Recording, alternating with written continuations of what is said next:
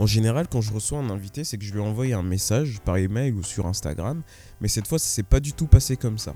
C'était un jour de fin d'année 2019 et je vais dans un sushi à volonté, comme j'ai l'habitude de faire avec mes amis. Et tu sais, moi j'ai une mémoire visuelle. Et dans le sushi à volonté, je, je croise un gars. Je sais que je l'ai déjà vu quelque part, tu vois, mais je sais pas où. Et au final, on, on commence à discuter, etc. Et il se trouve que c'est un humoriste que j'avais vu dans un comédie club. Alors, si t'es un de mes amis, j'ai forcément dû t'emmener dans un comédie club où on a forcément dû en parler. Mais bon, si tu connais pas très bien ce que c'est, je vais t'expliquer. Un comedy club, c'est un lieu où des humoristes font du stand-up. Qu'est-ce que c'est le stand-up? C'est simplement un genre de spectacle où les humoristes, au lieu de prendre un personnage ou des accessoires, s'adressent directement à toi. Il y a une manière très spontanée dans le stand-up, ce qui fait que t'as un peu l'impression que c'est un pote à toi qui te raconte simplement une histoire euh, drôle, quoi. Alors en général, les comédie clubs, c'est des petites salles où les humoristes viennent tester leurs nouvelles blagues. Alors des fois c'est drôle et des fois ça fait des bides, mais bon, c'est le jeu et tout le monde l'accepte. Si t'es pas déjà allé dans un comédie club, je te conseille fortement l'expérience, c'est très très cool. Et donc revenons à notre histoire, l'humoriste que j'avais vu au sushi s'appelle Nicolas Tepo et je l'avais vu dans un comédie club mythique de Paris qui s'appelle le Panam Art Café. Et je continue à discuter avec Nicolas et tout, et je lui demande comment s'inscrire au Panama Art Café, etc. Comment ça se passe, comment le stand-up ça marche. Il commence à penser que je veux faire du stand-up alors que pas du tout. Je lui pose la question parce que c'est vraiment mon activité préférée à Paris. Et à la fin de la discussion, je lui prends son Instagram. Et d'ailleurs, je tiens à dire si Nico t'écoute, merci mec, t'as été vraiment ultra cool. Vraiment, vous imaginez pas comment il a été cool pendant, euh, pendant cette petite discussion, donc je tenais à te remercier. Et quelques temps après, je lui envoie un message pour dire Hey Nico, je, commence à avoir euh, l'idée de faire un podcast et tout, ça te dirait de faire un épisode ensemble. Malheureusement, il me dit qu'il peut pas, mais qu'il va essayer de chercher des potes qu'il connaît qui seraient chauds. Et voilà comment j'ai rencontré Ellie. Alors, l'épisode d'aujourd'hui, c'est l'épisode le plus long que j'ai fait jusqu'à maintenant. Mais c'est parce que ça a été ultra cool, j'ai vraiment trop trop kiffé. Je te remercie Ellie. Euh, tu vas apprendre plein de trucs sur le stand-up et j'espère que ça te donnera une image plus précise de ce que c'est. Et je pense notamment à, à deux de mes potes là qui veulent faire du stand-up. Je vous salue les gars. J'espère que vous pourrez euh, avoir quelques tips. Parce que même si Ellie est encore à ses débuts, tu vas voir, il est vraiment, vraiment motivé. Donc Mike et Valentin, bon courage. Comme d'habitude, tu peux retrouver tous les liens, euh, le Facebook de Nicolas, le Facebook d'Ellie, euh, dans la description. Et nous, on, bah, on se dit à la semaine prochaine et, euh, et bonne écoute. Salut Ellie, Salut, ça va? Ça va et toi? Ouais. Est-ce que tu pourrais te présenter rapidement, s'il te plaît? Alors moi c'est Eli, j'ai 26 piges et je fais du stand-up sur Paris depuis euh, un an et demi. Et euh, je vends du jambon aussi à côté. Ok. Voilà, Pour vivre, c'est ça? Pour vivre. Ouais, ouais, pour payer mon loyer. Et euh, à quel moment tu t'es dit, ouais, ok, j'ai envie de faire rire des gens? Euh, j'ai fait une école de commerce à la base. Mhm. Voilà, donc j'ai fait 5 ans d'études. Après j'ai travaillé dans pub parce que je voulais faire de la pub. Et je me suis rendu compte que euh, c'était pas tout à fait ce que je voulais faire. Il n'y a pas vraiment de côté artistique. C'est plus. euh, on est pas mal muselé quoi. Tu proposes 10 idées. Il y en a deux qui sont un peu éclatées, qui sont très faciles quoi. euh, De leur normal. Et c'est celles-ci qui sont toujours choisies. Et je me suis dit, ok, c'est pas vraiment ce que je veux faire. Et après, je travaillais chez M6 un petit peu en vente. C'était pas très intéressant non plus. Et j'ai eu 6 mois, 7 mois de remise en question. Je sais pas ce que je voulais faire. J'étais ici, chez moi. Et je dis, qu'est-ce que tu veux faire? Je euh, Faire du pognon pour faire du pognon, ça m'a jamais intéressé. quoi. C'est pas. Je dis. euh, Et il y a qu'un truc qui me plaisait vraiment Mm. c'est faire des blagues. Faire... Et écrire. J'ai commencé, à- en fait, pendant ce- ces 7 mois-là aussi, j'ai toujours un peu écrit. Mais comme je suis dyslexique, euh, j'aimais pas trop l'écriture. Tu vois, c'est- tu le montres pas. nan, nan. Là, c'était une façon d'écrire et d'aller jouer après et tout. Je trouvais qu'il y avait quelque chose d'intéressant, donc je commençais à écrire pas mal. Et je me suis dit, il y a- s'il y a un endroit où tu peux le faire, c'est là. Donc vas-y, fonce et on verra ce qui se passe. Mais t'écrivais des blagues ou? Mm, Un peu. Des blagues, Des textes, des histoires, un peu genre du rap ou des trucs comme ça. J'aime bien les belles phrases, les beaux. Ouais, j'ai vu ça sur Instagram. Il y a des trucs, ouais, c'est ça. J'aime beaucoup, beaucoup le rap. J'aime trop le rap. Il y a des phrases qui me font tourner la tête. Et même des vieux, des vieux chansonniers, moi. Francis Cabrel. pff, Il y a des phrases qui. Waouh, c'est trop beau, quoi. Ouais. Et euh, donc, il y a ça. J'ai un rapport au, au mot qui est ouf. Enfin, que j'aime en tout cas. Et moi, ce que je sais le mieux faire, c'est faire rire les gens, quoi. Donc, je me suis dit, bah. Le stand-up. Et puis, je me suis dit longtemps, j'ai regardé genre tous les. on- euh, comment c'était? Sur la 2 avec Ruquier. euh, on on demande qu'à en rire. Je les ai tous regardés. J'ai regardé tout. Et puis je me disais, ouais, ouais, je sais pas. pas Ça a l'air pas toi mal, quoi. Ouais, ouais, j'irai en voir plein quand je serai à Paris, tu vois. Ouais. Je crois que je n'ai pas voulu me l'avouer tout de suite. Et en fait, il n'y a, a, que ça qui me plaît. Quoi. Et aujourd'hui, je regrette pas du tout. Parce que tu, tu viens pas de Paris à la base, c'est ça? Non, je suis d'Orléans. Bah, j'ai fait Orléans jusqu'en BTS. Après, je suis allé à Tours pour l'école de commerce. Ensuite, je suis parti un an en Australie. Ensuite, je suis allé. mon école de commerce, elle a coulé à Tours. Du coup, après, je suis parti à La Rochelle. Et après, je suis arrivé sur Paris. Genre, elle a fermé pendant que tu y étais? Ouais. en gros, tu payes 20 000 balles, tu fais tes deux premières années, et ils disent il euh, y a moyen que vous ayez pas de grade, euh, y a, ça va pas être reconnu votre diplôme par l'État. Tu fais ah ouais, 20 000 balles quand même. Et on fait quoi? Et ils disent bah peut-être on va vous trouver des solutions euh, pour aller dans d'autres écoles et tout. Mais ça vaut quand même ce qu'on a fait? Ouais, ouais, ça vaut. En fait, t'en sais rien. Puis comme tout le long, ils ont essayé de te balader, non, vous inquiétez pas, ça va le faire. Euh, vous inquiétez pas. Et puis au final, ils disent là, c'était le dernier recours, ça marche pas. On n'a pas nos grades et tout. Je fais ok. Wow. Ouais, c'est dur. Hein. vous êtes dégoûté. Les parents, ils doivent devenir fous. Ouais, euh. ouais. Le banquier est pas content. Ouais, mais écoute, c'est comme ça. Et pourtant, je te jure que c'était trop intéressant ce qu'on apprenait. Le mec, en fait, c'est Patrick Moll. C'est un mec qui a dit on va faire une école comme les Américains. Euh, fuck l'État, fuck l'administration. Ce qui va faire la renommée de mon école, c'est mes étudiants. Sauf que ça marche pas comme ça en France. et l'État, il a dit fuck Patrick Moll. voilà. mais, mais, il avait pas signé des, euh, je sais pas, des accords pour les bachelors ou les masters ou des trucs comme ça? Parce que je sais, enfin, je crois mmh, euh, que pour les écoles d'ingénieurs, par exemple, mmh. même si genre l'école, on lui retire son titre euh, alors que t'es dedans, toi, vu que t'es rentré dans l'école en, en, et que ton école avait le titre, bah t'auras quand même le titre d'ingénieur, tu vois. Bah, Mais je sais pas si. Je crois que là, il y avait un truc qui buguait avec euh, les les concours d'entrée. Ah. Là, ils avaient fait des concours d'entrée un peu plus un peu plus ouverts. Hmm. C'est peut-être pour ça que j'ai réussi à rentrer aussi. Hein. Mais après, au final, bah, on rentre comme ça. Et puis quand je suis arrivé à La Rochelle, j'étais avec des gens qui avaient fait des études genre classiques, école de commerce, et ils étaient pas meilleurs que moi. Donc finalement, il avait raison quelque part. Enfin, je mm. trouve. Il n'y a pas beaucoup de BTS. Bac pro BTS, il y en a peu qui rentrent en école de commerce. Je pense que c'est. Je dois être un des. Ouais, c'est un peu rare. C'est rare comme cursus. J'ai une amie, mais. Ouais. tu vois, C'est plus prépa. C'est plus prépa. Souvent, c'est prépa ou IUT ou des trucs comme ça, tu vois. Mm. Et au final, arriver en école de commerce, bah, tu te rends compte que si tu taffes, t'as le même niveau que tout le monde, quoi. C'est con de fermer des portes à des gens. Moi, je trouve. Et du coup, ils, vous ont aidé pour passer à La Rochelle ou c'est toi qui t'es débrouillé En gros, il y avait soit tu restais là, tu finissais l'année et tu faisais pas de césure. Et moi, j'avais trop besoin d'apprendre l'anglais parce que bah, j'avais pas de niveau en anglais. Soit tu allais dans les écoles partenaires, il y avait Clermont, La Rochelle, il y avait deux autres. Vas-y, pas envie, la flemme d'aller à Clermont. Et je voulais, faire une, euh, je voulais faire une année de césure pour avoir un bon niveau d'anglais. Quoi. Puis l'Australie, quoi c'est pour ça que tu es parti en Australie. Ouais, c'est pour ça que je suis parti en Australie apprendre l'anglais.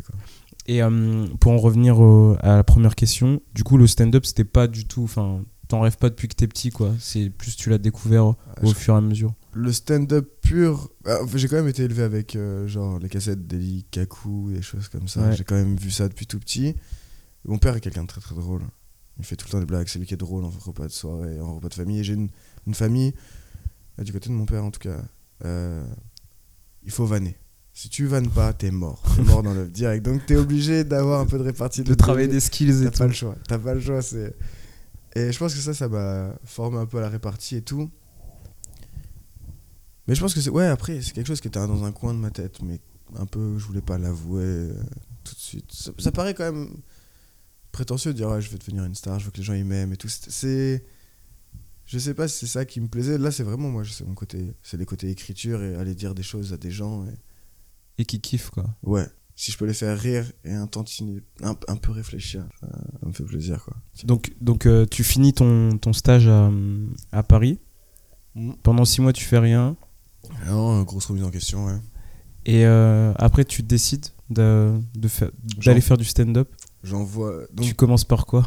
J'envoie un message à une scène et je dis euh, à plusieurs scènes, plusieurs plateaux. Je leur dis euh, voilà, je me lance dans le stand-up, euh, est-ce que je peux venir jouer 5 minutes quoi. Sur Facebook? Sur Facebook. Mais t'avais déjà préparé quelques. Ouais. Mais que quand il te dit ok, bah, tu te rends compte que tout ce que t'as fait c'était claqué quoi. Entre écrire sur, un bouc sur ton carnet et dire ah, c'est un peu drôle et tout, et te dire je vais le jouer devant des gens, ton texte il faut que tu le revoies mille fois quoi. J'ai quasiment tout réécrit quoi. Pas la même avant d'y aller ou après l'avoir fait Je me rappelle, il me dit. euh, je lui envoie un message, il me dit ok, ouais. Ouais, juste, t'as- envoyé à qui du coup euh No Name Comedy Club. C'est un truc connu à Paris ou moi je connais pas Bah, là, c'est- les plateaux à Paris, tu sais, genre ça Il fait un tellement. an max. Et après, ça s'arrête. Souvent, souvent, souvent, c'est six mois. C'est quelqu'un qui ouvre son plateau, il joue un peu. Une fois qu'il a vu un peu comment ça se passait, qu'il a fait des connaissances, il va jouer sur d'autres plateaux et il y a un nouveau plateau qui s'ouvre. C'est un peu ça l'idée, quoi. Et ju- juste pour euh, euh, expliquer aux gens qui nous écoutent, un plateau c'est juste plusieurs humoristes Ouais, qui ça. passent Ouais. les uns après les autres et ils font des blagues. Ouais. En général c'est 5 minutes. En gros, c'est comme on n'est pas, on n'a pas assez de matériel pour, euh, pour faire une heure ou pas assez de- pour faire un spectacle. euh, on réunit 5-6 humoristes. On fait. Ça dépend des plateaux, mais c'est entre 5 et 10 minutes chacun. Et comme ça, bah, le spectateur il vient, il a une heure de, s- de spectacle. spectacle. Ouais. Et en plus, en théorie, comme t'as que 10 minutes, bah, tu condenses un peu ton truc et t'essayes de faire euh, quelque chose de, de marrant. Quoi. Et c'est comme ça qu'en général les, les artistes, que ce soit les plus grands ou les plus petits entre guillemets, s'améliorent parce qu'ils viennent tester leurs blagues test, et euh, ouais, C'est ça. Faire ok. du test. Le test, c'est marrant parce que c'est euh, c'est ça qui est compliqué un peu dans le stand-up aussi, c'est que la première fois que tu écris quelque chose, tu sais pas si c'est drôle. Le seul moyen de savoir si c'est drôle, c'est d'aller le jouer. Donc il y a une chance sur deux que tu bides avec ton. La... En gros, tu sais que pour écrire un nouveau, un nouveau sketch, un nouveau 5, un nouveau Cinq, 5 minutes, un nouveau ouais. 10 minutes, tu vas prendre cher au début. C'est un peu maso. hein. C'est genre. euh, ça va être claqué. Voilà, je vais faire trois scènes, ça va être claqué, je vais rentrer chez moi, je vais pas être bien. Et au bout d'un moment, ça va être mieux. Ouais, en plus, c'est un art tellement dur parce que.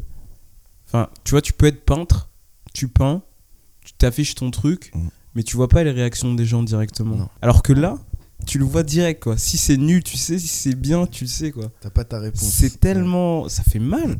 Ouais, c'est dur. J'avais un pote, je parlais avec une pote, son mec, il est chanteur, tu vois. Chanteur, t'attends pas de rire. Mm. Tu vois, le mec, au mieux, il kiffe, il bouge la tête, et au pire, il aime pas, il est quand même là, tu vois, il bouge la tête. Moi, si je fais une blague et que j'attendais un rire là, je dois cacher le fait que je suis triste. Ah merde, dans ma Ah, tête, c'était tellement drôle.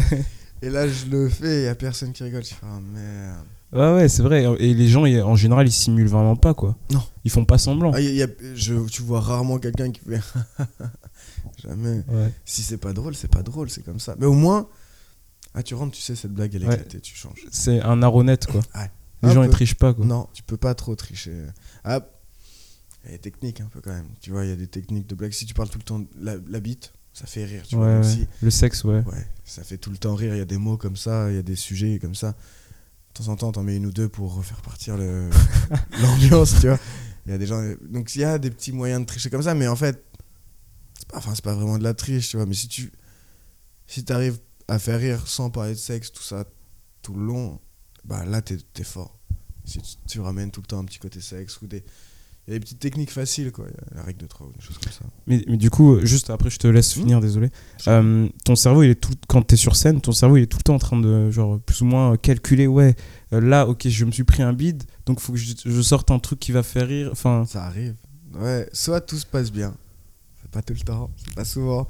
Et là, t'es à fond dans ce que tu racontes. et tu continues ce que t'as prévu. Ouais, et t'es dedans et ça passe. Tu vois, tout passe. Même si c'est un peu moins drôle, tu continues. En fait, mais pour de vrai, c'est ça l'objectif. hein, c'est de pas se laisser avoir. Et normalement, quand tu deviens vraiment fort, t'attends plus de rire à un moment donné. C'est tu parles et ça rigole. Et voilà, tu vois, juste tu parles et tu fais pas nanana nanana. Et t'attends. Ouais, ouais, rire, ça, je vois. déteste les, les humoristes qui font Ben- ça, ça. Il y a des rythmes, tu vois, genre Paul Mirabel. Ouais, je connais. Et ben, quand il parle, il a un rythme et à la fin de chaque phrase, ça fait rire, tu vois. Mais il y a des. Donc il faut le rythme aussi, c'est important, tu vois.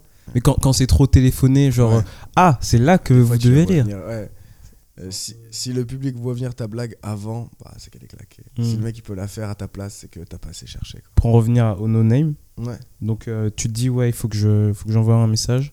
Le gars, qu'est-ce qu'il te répond? Il me répond quelque chose de genre euh, Ouais, je te retiens au courant. Le lendemain, il m'envoie lundi, il y a quelqu'un qui est pas là, tu peux venir. Et on était genre jeudi. Ça faisait combien de temps que t'écrivais ton 5 minutes C'est des trucs que j'avais sur le côté. euh, Je sais pas, ça faisait bien 3-4 mois qu'il y avait des trucs. J'avais un cahier rempli de, de, de textes. Quoi. Et là, qu'est-ce que tu ressens? Ah, je me dis, waouh. Bah, excité, apeuré, quoi. Vraiment, c'est ça, c'est. Ah oh Qu'est-ce de- que j'ai fait? Ouais. Mais en même temps, franchement, vachement. Un peu pressé d'aller me confronter à ça et voir si ça va bien se. Quoi. Parce que t'avais aucun pote qui faisait du stand-up? Personne? Non, mais avant de. J'ai commencé quelque chose comme octobre-novembre 2018. Et à partir. J'allais déjà en voir beaucoup euh, avant quand je, trava- enfin, quand je travaillais. Et j'avais commencé à parler avec des mecs, bah, Nicolas. Non, pas Nicolas, Ayoub Marceau. J'avais parlé un petit peu. J'avais échangé un petit peu avec euh, Shirley aussi. avec- Ch- Chouanon. Ouais. Euh, J'étais allé au bordel et j'avais vu ouais, Shirley et, et Rémi Boy, on avait échangé un petit peu. Et, me- très, très, très, très ouvert, très, très cool les deux. Ils m'ont dit bah, si tu en fais, lan- lance-toi, vas-y, fonce. Et on se ramenait à se recroiser et tout ça, vraiment détente. Trop stylé. Ah ouais, ouais. Et tu te dis, ah putain, les gens sont cool, tu vois. Ça existe. Ouais. En fait, ouais, les gens qui ont ces pères, ils sont cool de ouf. Les gens Ouais. hauts, ils sont plus cool. Il n'y a pas de concurrence pour eux, ils sont déjà très très hauts. ouais. Et ils sont cool. Du coup, euh, comment ça s'est passé la première, euh, la première scène au Name Ouais, beaucoup de. J'avais, il y avait quasiment que mes potes dans la salle. Il y a deux parties. Il y a les gens qui disent je veux pas que mes potes viennent, et je comprends, tu vois. Euh, parce que bah tu vas être éclaté de ouf.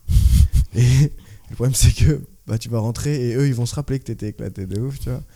Ça va clasher pendant euh, tu, peux faire- mois. tu peux mourir, voilà, tu peux mourir en- euh, au prochain verre avec les copains. Mais euh, écoute, ça s'était pas trop mal passé. Moi, j'avais besoin, je crois que j'avais besoin du soutien, tu vois, aussi. Mes potes, c'est mes potes. Je sais qu'au pire, ils vont me clasher, mais c'est quand même bienveillant et tout. Et je pense qu'ils étaient genre 15-20, tu vois. Euh, T'as ramené 15-20 potes Ouais, je crois. Je crois qu'il y avait que mes potes dans la salle. ce- ce C'est fou. Ouais. C'est mes vrais potes. Et euh, vas-y, je fais beaucoup de blagues faciles. Ils Quand ont, je revois le texte, c'est pas incroyable, mais ça marche un peu. ils ont rigolé. Ouais, ils ont. Ouais. Mais est-ce que c'est pas un peu traite de, de ramener ses potes dans le sens où, sûrement. où euh, bah, tu sais pas s'ils rigolent vraiment parce que t'es drôle ou tu vois ce que ça les met dans un mood déjà euh, prêt à rire. Ouais. Ah, Peut-être que c'est ce qu'il me fallait pour commencer. Ouais, non, non, je dis pas, parce Ouais, que- ouais. Par exemple, je crois qu'au je crois qu'au Paname, quand tu veux, c'est une, une autre scène à Paris, c'est Mm. ultra connu. Il Mm. y a plein d'humoristes euh, qui ont commencé. euh, ouais. C'est le. Comment on peut dire ça? Le Real de Madrid. euh, Ouais, du- Avec le Jamel Comedy Club, c'est les deux, les deux plus les grosses. deux plus gros. Voilà. Et du coup, au Paname, je crois que quand tu commences, t'es obligé de ramener un, un pote à toi, Ah ouais. au moins dans le public. Le pour... plus deux, on appelle ça. Ok. Il te faut un plus deux. faut que tu ramènes deux potes. Deux potes à toi. Et il y a quelques scènes qui font ça aussi. C'est pour, mettre à l'aise les, les Euh, débutants. c'est pour avoir du public. Aussi Ah ouais, c'est pour avoir du public. Même le Paname, ils ont besoin de. Là, tu joues à 17h. Ah, c'est. Ouais, ok. Ouais, à 17h, il n'y a pas grand monde. Mais si tu vois, tu as 5 artistes qui ramènent 2 personnes, tu as 10 personnes dans la salle, tu peux jouer. Si personne ramène. si- y a- tu vas te retrouver devant 3 personnes et c'est un peu plus galère. Quoi. Et puis, vu que c'est tous des débutants. Enfin, Ah, c'est pas, for- c'est pas très vendeur. ouais, mais, ouais, mais je veux dire, il y a forcément des gens que tu connais pas et du coup, eux, ils vont plus ou moins rire à Ouais. ce que, à ce que tu fais. et- Et puis euh, en vrai, une salle à 3 personnes. C'est plus difficile de faire rire 3 personnes que 400 personnes. Ah ouais? Bah ouais, parce que 3 personnes, les gens ils se voient. Ils se, tu vois, ils, se sentent. ils c'est ça. Ils, se- ils peuvent se juger et tout Ouais, ça. Tu vrai. vois, surtout le, le Paname, c'est enfin le Paname et d'autres salles quand c'est un peu allumé, mais ils se voient et les gens ils sont un petit peu plus. euh, Alors que 80 personnes. Et puis il y a une énergie. Il y a un truc, Mm. tu sais, le rire c'est communicatif. Donc si tu balances, ça commence à rire à droite, puis il y a une fille qui a un rire un peu rigolo, donc ça fait rire. Et puis plus tu ris, plus tu libères de l'endorphine, plus tu vas rire, tu vois. Donc faire rire 300 personnes, c'est très facile. Tu peux pas bider devant 300 personnes. Tu penses? C- Tu peux si t'es éclaté, éclaté, tu vois, mais t'as un texte un peu. Un peu Correct. préparé, ça. Le plus dur, c'est jouer devant euh, trois personnes, quoi. Vraiment, c'est dur. T'as déjà fait? J'ai fait deux personnes. Et alors? C'était dur. C'était dur. Mais dans ce cas-là, tu dis de toute façon, je vais bider. Voilà, c'est comme ça que ça se passait. T'acceptes Tu peux pas les faire rire fort, tu vois. Et puis même, ils sont là, tu sais, ils sont contents. Ils sourient, ils aiment bien ce que Ouais. tu racontes, mais ils vont pas rire. Ils sont pas dans le mood, ils sont pas protégés, ils sont pas. Donc, euh, bah, tu, tu leur pas. T'exposes, en fait. C'est dur. Ouais, j'imagine. Euh, pour tout expliquer, en fait, quand je- en général, quand je choisis un sujet pour Mhm. le podcast, c'est euh, soit parce que je kiffe le sujet et que ça m'intéresse, Mhm. ou soit parce que j'ai un pote ou une pote qui aimerait euh, faire ce que fait l'invité, entre guillemets. Ouais. Et du coup, là, j'ai j'ai deux potes qui aimeraient bien faire du, Stand-up. du stand-up, ouais. Et il y, a une- il y a une question qu'ils m'ont demandé de te poser, c'est par où commencer? Tu as dit que tu as commencé par euh, directement envoyer un message à, à une scène. Hmm. Et euh, mon pote, il te demandait, est-ce qu'il faut commencer par du théâtre, par du théâtre d'impro, etc. Et du coup, je voulais te demander pourquoi toi, tu t'as pas commencé par ça? Parce que tu vois, lui, c'est Ouais. le premier truc qu'il s'est dit, quoi. Il y a plusieurs écoles, je pense. Euh, pour le théâtre, moi j'en ai fait quand j'étais plus jeune, vraiment, genre euh, avant le collège ou avant le collège et tout ça. Je sais pas si ça aide vraiment au stand-up parce que j'ai un copain qui fait du théâtre et c'est pas c'est pas forcément les mêmes codes. Le théâtre, tu regardes. Moi, je sais qu'au stand-up, je, en tout cas, c'est comme ça que j'aime bien jouer. C'est quand tu fais les blagues, tu regardes les gens dans les yeux. Parce que quand moi, j'ai- je suis allé le voir bah, pas mal au Paname et il y a Mathieu Madénian, je sais pas si Ouais, je vois. Ouais, Mathieu Madénian, qui est quand il rentre c'est son salon Voilà. il est incroyablement fort c'est il a une présence il est là il est à l'aise et il te fait une blague il te regarde dans les yeux et tu te dis il a fait la blague pour moi tu vois. et, et franchement ça t'éclate alors qu'au théâtre on va te dire de fixer un point plus loin tu vois il y a des petits trucs qui sont qui, qui sont pas exactement pareils mais après ça peut être bien quand même pour euh, avoir euh, une présence sur scène pour savoir un peu s'exprimer pour savoir se déplacer tout ça je pense que tu peux le choper autrement, mais peut-être que ça te fait gagner du temps. Le terrain d'impro, c'est bien aussi. Moi, j'ai un pote PV qui en fait, qui est excellent. Euh, ça t'apprend bah, l'impro pour être prêt. C'est un méga chauffeur de salle. Le texte est pas mal aussi, donc euh, ça peut être du plus. Euh, Moi, ouais, non, moi j'ai pas fait ça. Je me suis dit que le stand-up c'était un truc où il fallait être toi-même, donc tu vas et tu, et tu Directement. finis par te trouver un petit peu sur scène. Ça prend du temps. hein. Moi, je- là, je suis en train, peut-être, je suis en train peut-être de me trouver. Tu vois, c'est pas Ok. sûr encore, mais je commence à développer un petit. Là, tu m'as vu la dernière fois, j'ai un rythme un peu plus lent, un peu plus réfléchi, hein, où je pars dans ma tête et je reviens. Ça, c'est tout nouveau. C'est, euh, c'est, j'ai fait un stage avec Tiernou, c'est le metteur en scène et copain de Haroun.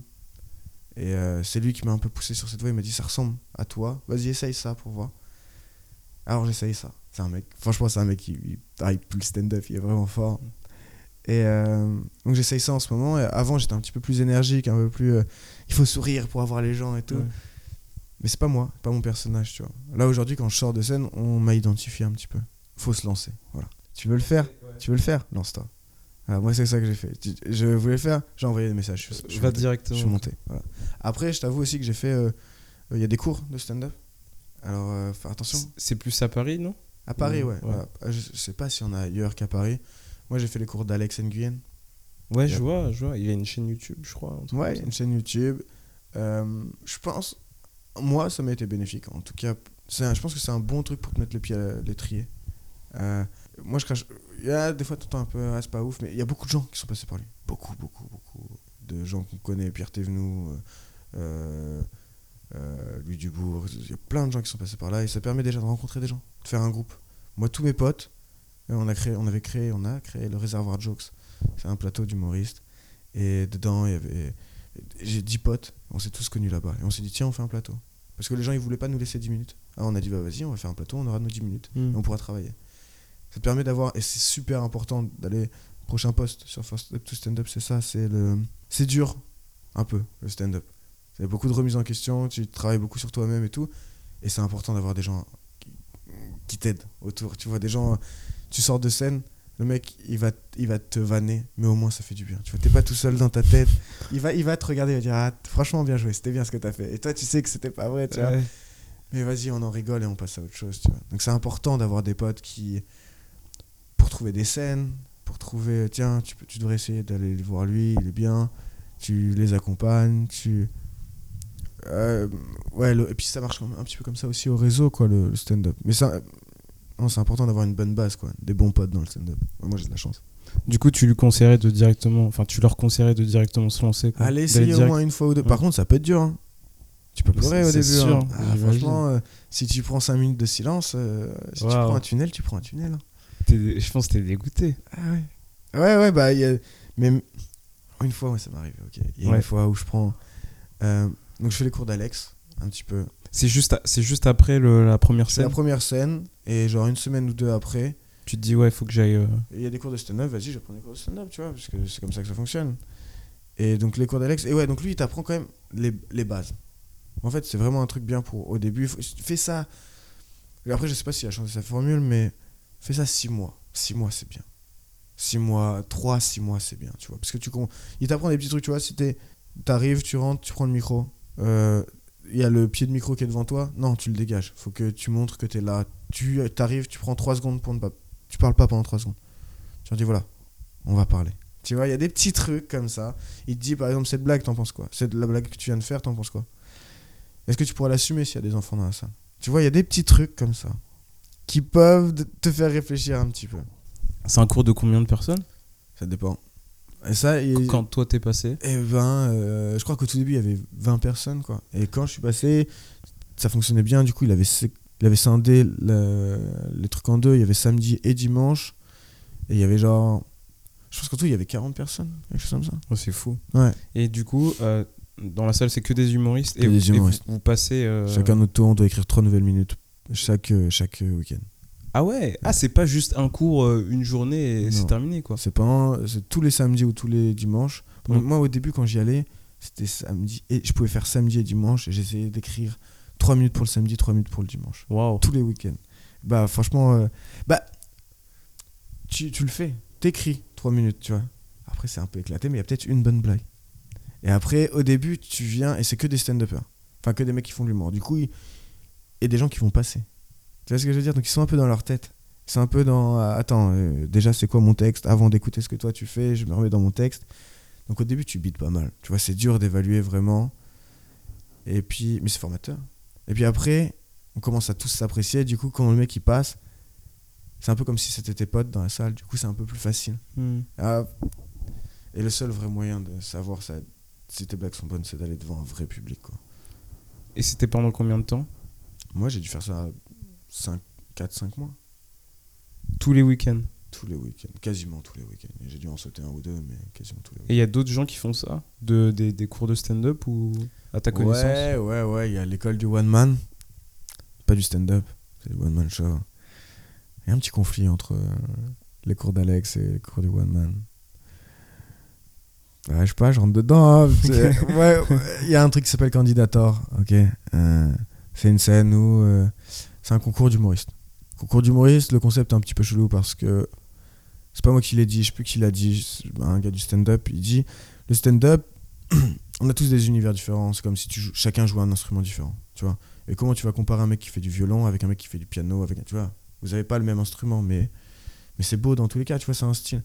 Donc au cours de- d'humoriste, c'est un peu spécial, tu vois. Déjà, tu dis le mec, un mec qui fait de l'humour noir, ça va plus te toucher peut-être toi qu'un mec qui fait euh, un humour euh, communautaire ou un mec qui fait un humour euh, euh, pensé, tu vois. C'est Mm. c'est difficile de comparer finalement. C'est chacun sa propre euh, C'est les goûts, les couleurs. Ouais, voilà, c'est ça. Donc c'est et donc candidateur et le mec qui tient ça, c'est celui qui a euh, l'école du one man. Et les gars là-bas, ils aiment pas trop les, mecs- les mecs du stand-up. Enfin, les mecs des cours d'Alex. Tu vois, moi, quand on y était allé, il avait. euh, Et puis, c'est cheaté en plus, ce truc. Il est cheaté de ouf. Euh, il dit ramène des potes. En gros, plus t'as de potes. Et à la fin, c'est un applaudimètre en gros. Ah ouais, ok. Plus t'as de potes, plus, euh, plus tu vas gagner. Plus t'as de chances de gagner, tu vois. C'est celui qui ramène le plus de potes Ah, quoi. voilà. Et lui, il avait. Donc, il y avait les gars de son, son cours il a- qui avaient ramené. Et donc, toi, quand t'amènes tes potes, t'as deux potes gratuits. Et après, les autres, c'est 11 euros la place. Tu vois le business? Tu encore vois le plus, business ou pas? Et dans la salle, il y a. euh, il y a les, les gars de son cours qui viennent supporter les gars de son cours qui sont en compétition ce Ouais, jour-là. voilà, avec des sifflets, des tambours, des machins. Tu dis, ok, allez, allez, mangez du cul, les gars, mangez du cul. Tu vois, c'est cheaté de ouf. Et en plus, dans le. Dans la progra, tu vois, cite-moi à la fin, dans un concours, quand t'es à la fin, les gens ils se rappellent plus de toi, ils ont plus tendance à voter pour toi, tu vois. Mm. Si t'es au début, un peu moins. Faut vraiment que tu sois chaud quoi. Ah ouais, faut tout éclater quoi. Et encore même le premier à passer, c'est toujours plus compliqué que le troisième ou... parce que le public est pas encore chaud chaud. Mm. Si t'es très très fort, peu importe la place. Mais quand t'es un peu moyen, tu vois, au début quoi, comme moi, bah premier c'est pas une bonne place. Et euh, donc voilà, lui il place ses petits, ses gars de son école à la fin. Bon bah, voilà. Tu vois un peu le, le Ouais, public, vois, tu ouais, vois. Après, je vais pas cracher trop longtemps, mais ils sortent de là, trucs ils sortent de là, ils sortent de là. les- ces gars-là, ils sortent de là, ils ont une heure de spectacle, ils sont jamais allés jouer euh, dans des scènes ouvertes, tu vois. Je fais frérot. Comment ça se fait? Mais, euh, c'est comme ça qu'on leur apprend. Tu vois, moi, j'ai rien contre ces gars-là, mais le, le mec qui leur apprend ça, c'est chaud, quoi. Tu vois, ça veut dire. C'est en fait, c'est très à l'ancienne. Mais ils sont bons ou ils sont pas bons? Parce qu'au final, si Frérot, le gars si est t'as bon, pas testé, si t'as pas testé tes blagues, comment tu sais qu'elles sont bonnes? T'as une heure. Moi, pour écrire 5 bonnes minutes, la- mon premier 5 bons qui fonctionnent, j'ai mis genre 6 mois à l'écrire. c'est fou. Donc tu vois, pour avoir 5 bonnes minutes, 6 mois. Alors comment tu veux faire un an de ton truc et avoir une heure? Mais en fait, c'est eux qui sortent et qui disent ouais, j'ai une heure. Bah, Mais- On leur a dit écris une heure, donc les gars ils ont écrit une heure. C'est une technique. Mais en vrai, les anciens, genre Elise Moon, Muriel Robin, tous ces anciens artistes, enfin ils sont toujours là, tu vois, mais avant, c'était ils écrivaient une heure. Ça fonctionnait comme ça. Et je avant pense de que mec- commencer. bah, leur nouveau spectacle, ils allaient pas le roder. C'est très stand-up d'aller roder dans des comedy clubs ou dans des faire des passages de 10 minutes. Avant, c'était comme ça. C'est euh, louais ta salle et ou alors tu faisais des petits trucs. Il y a euh, Florence Foresti qui faisait un peu ça aussi. Elle, elle venait tester des trucs. Mais euh, je sais qu'Elise Moon, il le disait dans une interview. Il disait euh, non, moi j'écris une heure. Muriel Robin, elle écrit une heure. Et ensuite, ils vont sur euh, dans une scène. Enfin, ils louent un théâtre et ils jouent leur heure. Et ça change un peu. Tu vois, nous, Faut- en faut- être euh, hyper sûr de soi pourquoi pour écrire une heure. Mais je pense que ça fonctionnait comme ça avant. Il n'y avait pas de comédie club, tu vois, ils n'avaient pas d'autres moyens. Aujourd'hui, il y, a des- y a des endroits où tu peux jouer 10 minutes par 10 minutes. Tu penses pas que c'est plus puissant d'écrire 5 minutes par 5 minutes? Enfin, ou 10 minutes par 10 minutes? Parce que enfin, les 10 minutes que tu gardes à chaque fois, t'es sûr que, Que ça, marche. Ouais, que ça. À 90% de tes blagues fonctionnent tout le temps, quoi. Du coup, 10, 10 minutes de, qui marchent euh, fois, euh, Fois 5, fois, 6, quoi. fois ouais. 6, c'est peut-être plus puissant qu'un mec qui a écrit tout, tout, tout le long. Ouais, pas, après, mais- quand t'écris un. En tout cas, je sais pas comment ça fonctionne pour tout le monde, mais moi, quand j'aurai- quand j'écrirai ma première heure, j'aimerais que ce soit euh, un peu dans la même idée tout le long. Tu sais, il y a un fil conducteur. Et je pense que j'écrirai l'heure et arrêté. Tu vois, là, j'ai genre 10 minutes, 10 minutes, 10 minutes, 10 minutes, mais ça suffit pas trop, quoi. J'ai pas envie que ce soit un condensé de ce que j'ai fait sur scène, tu vois. J'ai envie qu'il y ait un. Il y a un fil, ouais. ok. Ouais, donc je pense que j'écrirai mon heure, j'irai jouer 10 minutes, 10 minutes, 10 minutes, 10 minutes, et à la fin, mais je, elle sera créée pour ça, elle sera conçue pour ça. Du coup, là, les, les cours d'Alex, ça t'a permis de. pendant 6 mois Ouais, un petit peu moins. Ouais, mais ça t'a permis de, de rencontrer du monde, Ouais. d'avoir des potes. Ouais. Et en même temps, tu continuais à faire des scènes ouvertes, Ouais. enfin, aller. euh, Et en fait, donc déjà, tu dois écrire tout le temps pour Alex, tu vas tous les week-ends, tu montes un petit peu devant les autres gens. Et je crois que. Et Alex, il te fait jouer à peu près une fois par mois, une à deux fois par mois, euh, devant un vrai public. Un vrai public composé d'OVS, mais un vrai public. composé de OVS, C'est quoi c'est les On va sortir. C'est-à-dire Alors, il y a un groupe euh, sur Facebook. Ah, euh, ok des gens, euh, Ok, ouais. et donc, euh, donc il y, a y du vrai public. C'est une des- page Facebook. Ouais. C'est les gens qui viennent, qui arrivent sur Paris, qui connaissent pas grand monde, et qui veulent sortir. Et il y a un truc qui s'appelle On va sortir.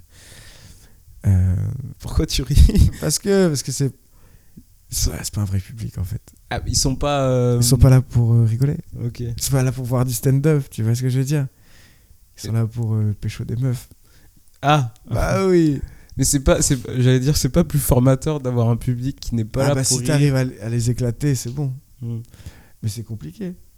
Ima- imagine, tu vas dans le métro et tu fais des blagues. Les gens, ils ont pas envie que tu leur fasses des blagues. Tu pas là pour ça. tu, où tu vas chanter, tu ils s'en foutent.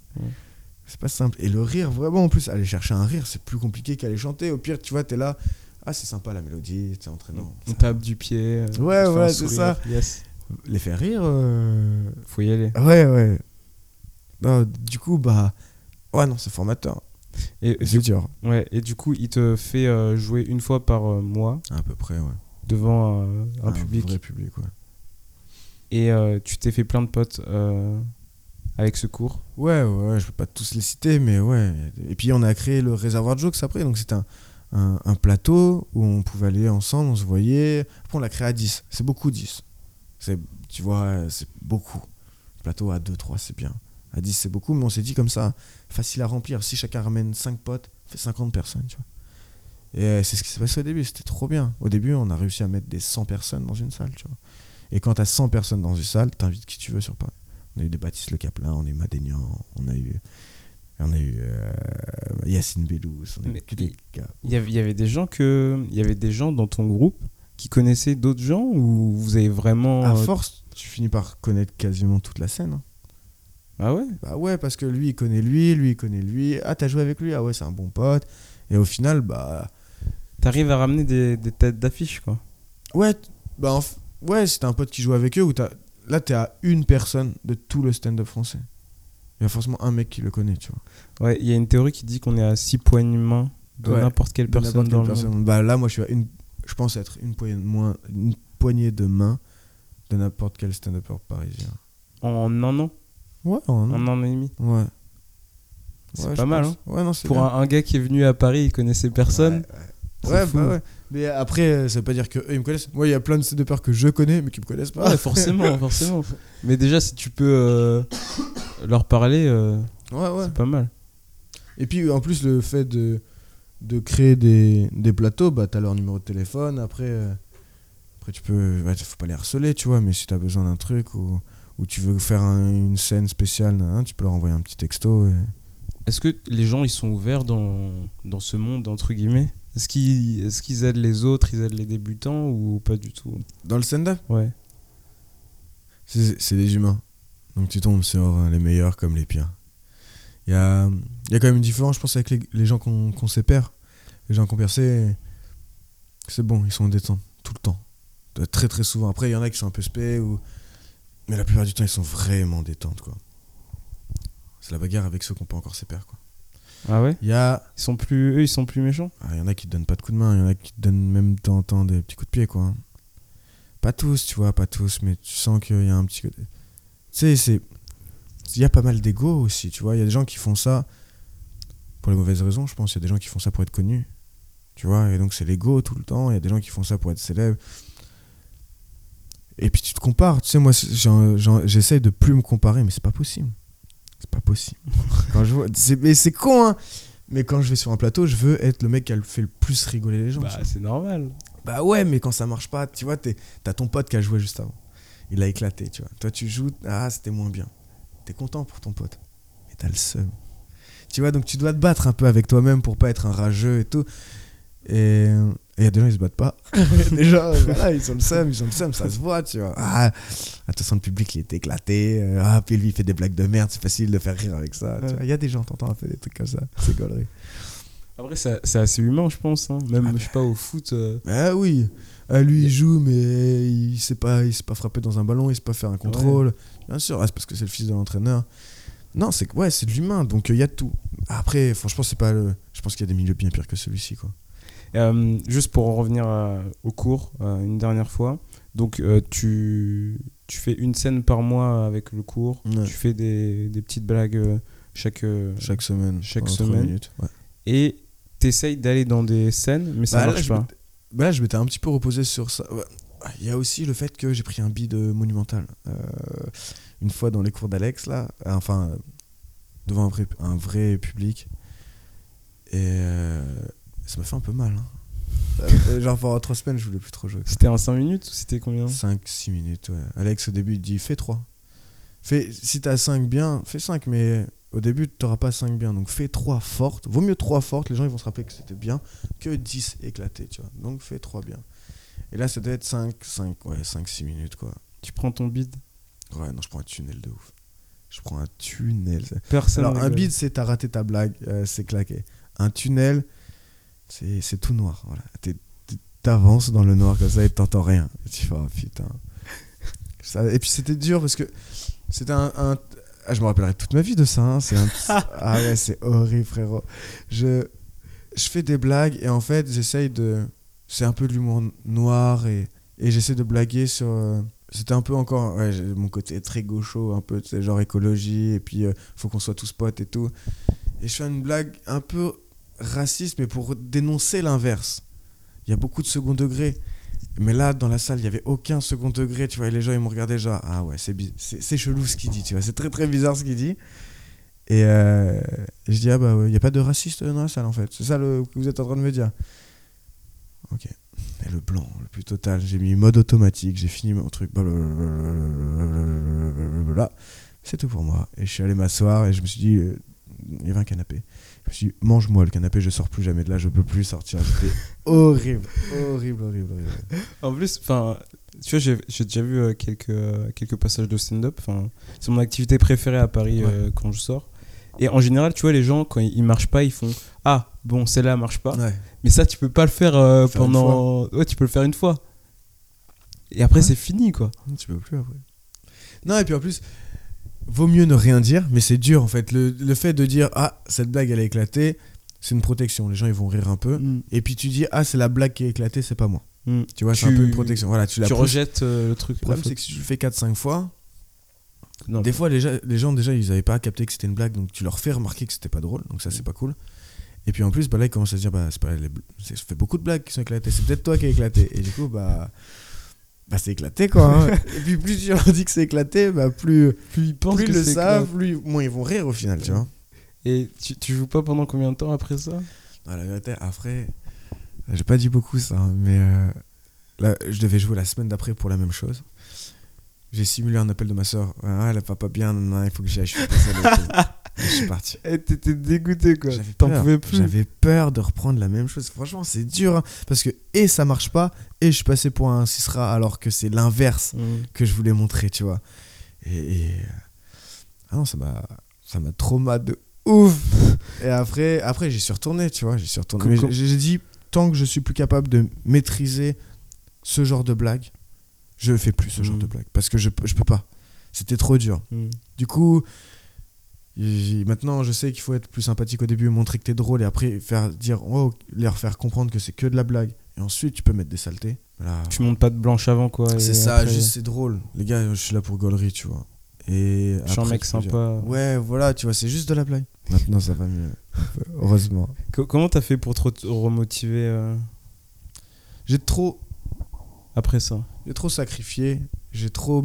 Tu vois, à l'école de commerce, là aujourd'hui, pour retrouver un taf, ce serait compliqué. J'ai tout poussé pour faire que ça. Donc, j'ai pas le choix. Je, je me suis mis au pied du mur. J'ai un taf qui me plaît pas.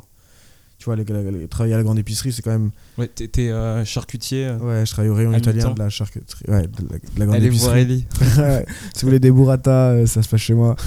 Euh, ouais, donc le rayon italien, et c'est un truc qui me plaît pas trop, tu vois, c'est de la vente, mais de la vente éclatée, quoi. Tu es serveur un peu, tu vois. Et je me suis dit, tu, te mets un taf de merde comme ça, c'est sûr que tu veux partir de là le plus vite possible, tu vois. Et tu laisses tes, bagages, tes études de côté, donc t'as plus le choix que de réussir. Donc à un moment, quand t'as plus le choix, bah t'y retournes. Et c'est ce que j'ai fait, j'ai dit ok, bah maintenant on y retourne quoi. Et puis pendant une semaine, j'ai gratté. Hein. Tu rentres chez toi, tu dis ah, plus jamais, tu prends un cahier, tu grattes, tu grattes, tu grattes, tu grattes, tu grattes. Voilà, après tu retournes, tu reprends ton verre et tu fais ah, c'est ça- c'est pour ça que je suis là. Mais c'est dur. Hein. Là, j'ai pas du tout respecté ma trame, mais c'est ul- ultra intéressant. euh, merci grave. Euh, mais ça tombe bien que tu parles d'écriture parce que je voulais te demander comment t'écris. Est-ce que tu t'é- t'écris en duo? Je sais qu'il y a des gens qui écrivent en- plus ou moins en duo. Ouais. Alors l'écriture, c'est il te, faut, il te faut beaucoup de temps pour trouver comment t'écris. Et là, bah, nous encore le le, le le metteur en scène de. Haroun et il tient aussi le Lost Stage Crew. C'est un plateau sur euh, Paris qui est très très cool. Euh, il a dit d'abord essayez de savoir qui vous êtes, quel personnage, quel clown vous avez, pour pouvoir écrire pour lui. Parce que si t'écris et tu sais pas pour qui t'écris, bah tu vas écrire. Tu vois, c'est un peu t'écris dans le vent. Si tu sais comment tu vas le jouer, si tu sais à quoi tu ressembles sur scène, tu vas pouvoir être beaucoup plus efficace dans ton écriture. Et ça, c'est un putain de conseil. Ça, ça, ça me rappelle euh, Diams. Je sais pas si t'écoutes Diams. Bah, c'est putain de rap, mais je. Et en gros, dans ses chansons, souvent, elle parle d'elle Ouais. en tant que Mélanie, donc la Ouais. personne, tu vois. Et elle parle de Diams. Et Ouais. souvent, ça arrive qu'il y ait deux voix. ouais, ouais. ça se tabasse, ouais. Bah, c'est un peu ça, ouais. Et c'est euh, ça, c'est un vrai, vrai bon conseil. Du coup, voilà, là, je commence à me trouver, donc j'essaie d'écrire pour cette, ce clown, cette partie de moi que je mets sur scène. Tu as trouvé tout de suite euh, Non, ça fait un an et demi. que tu cherches Ouais, toujours? ouais. Et je suis même pas encore à 100% de qui je suis sur scène, quoi. Il y a... En gros, t'es qui t'es, t'es toi, mais juste une partie de toi. La partie la plus drôle, la partie la plus... euh, faut que tu sois un petit peu... Caricature, faut Ouais, que tu caricature. caricatures un petit peu. Tu vois, pour qu'on... Tu caricatures tes gros traits pour être identifiable et pour sortir les trucs drôles. C'est aussi ça la caricature, tu vois. Et euh, donc tu cherches ça. Et après, pour écrire, bah... Toi, t'écris tout seul déjà. Ouais, je pense. Déjà, j'écris seul. J'essaye de mettre un peu de musique ou quoi. Et je, prends un sujet. Et j'écris sur ce sujet. Et il y a, pareil, un putain de conseil pour les gens qui veulent écrire. En tout cas, moi, ça m'a grave aidé. C'est Roman Fressinet qui dit ça. Mais je crois que c'est un truc qu'il a appris à l'École nationale de l'humour. L'écriture, c'est en trois temps. Premier, premier temps, c'est le fou.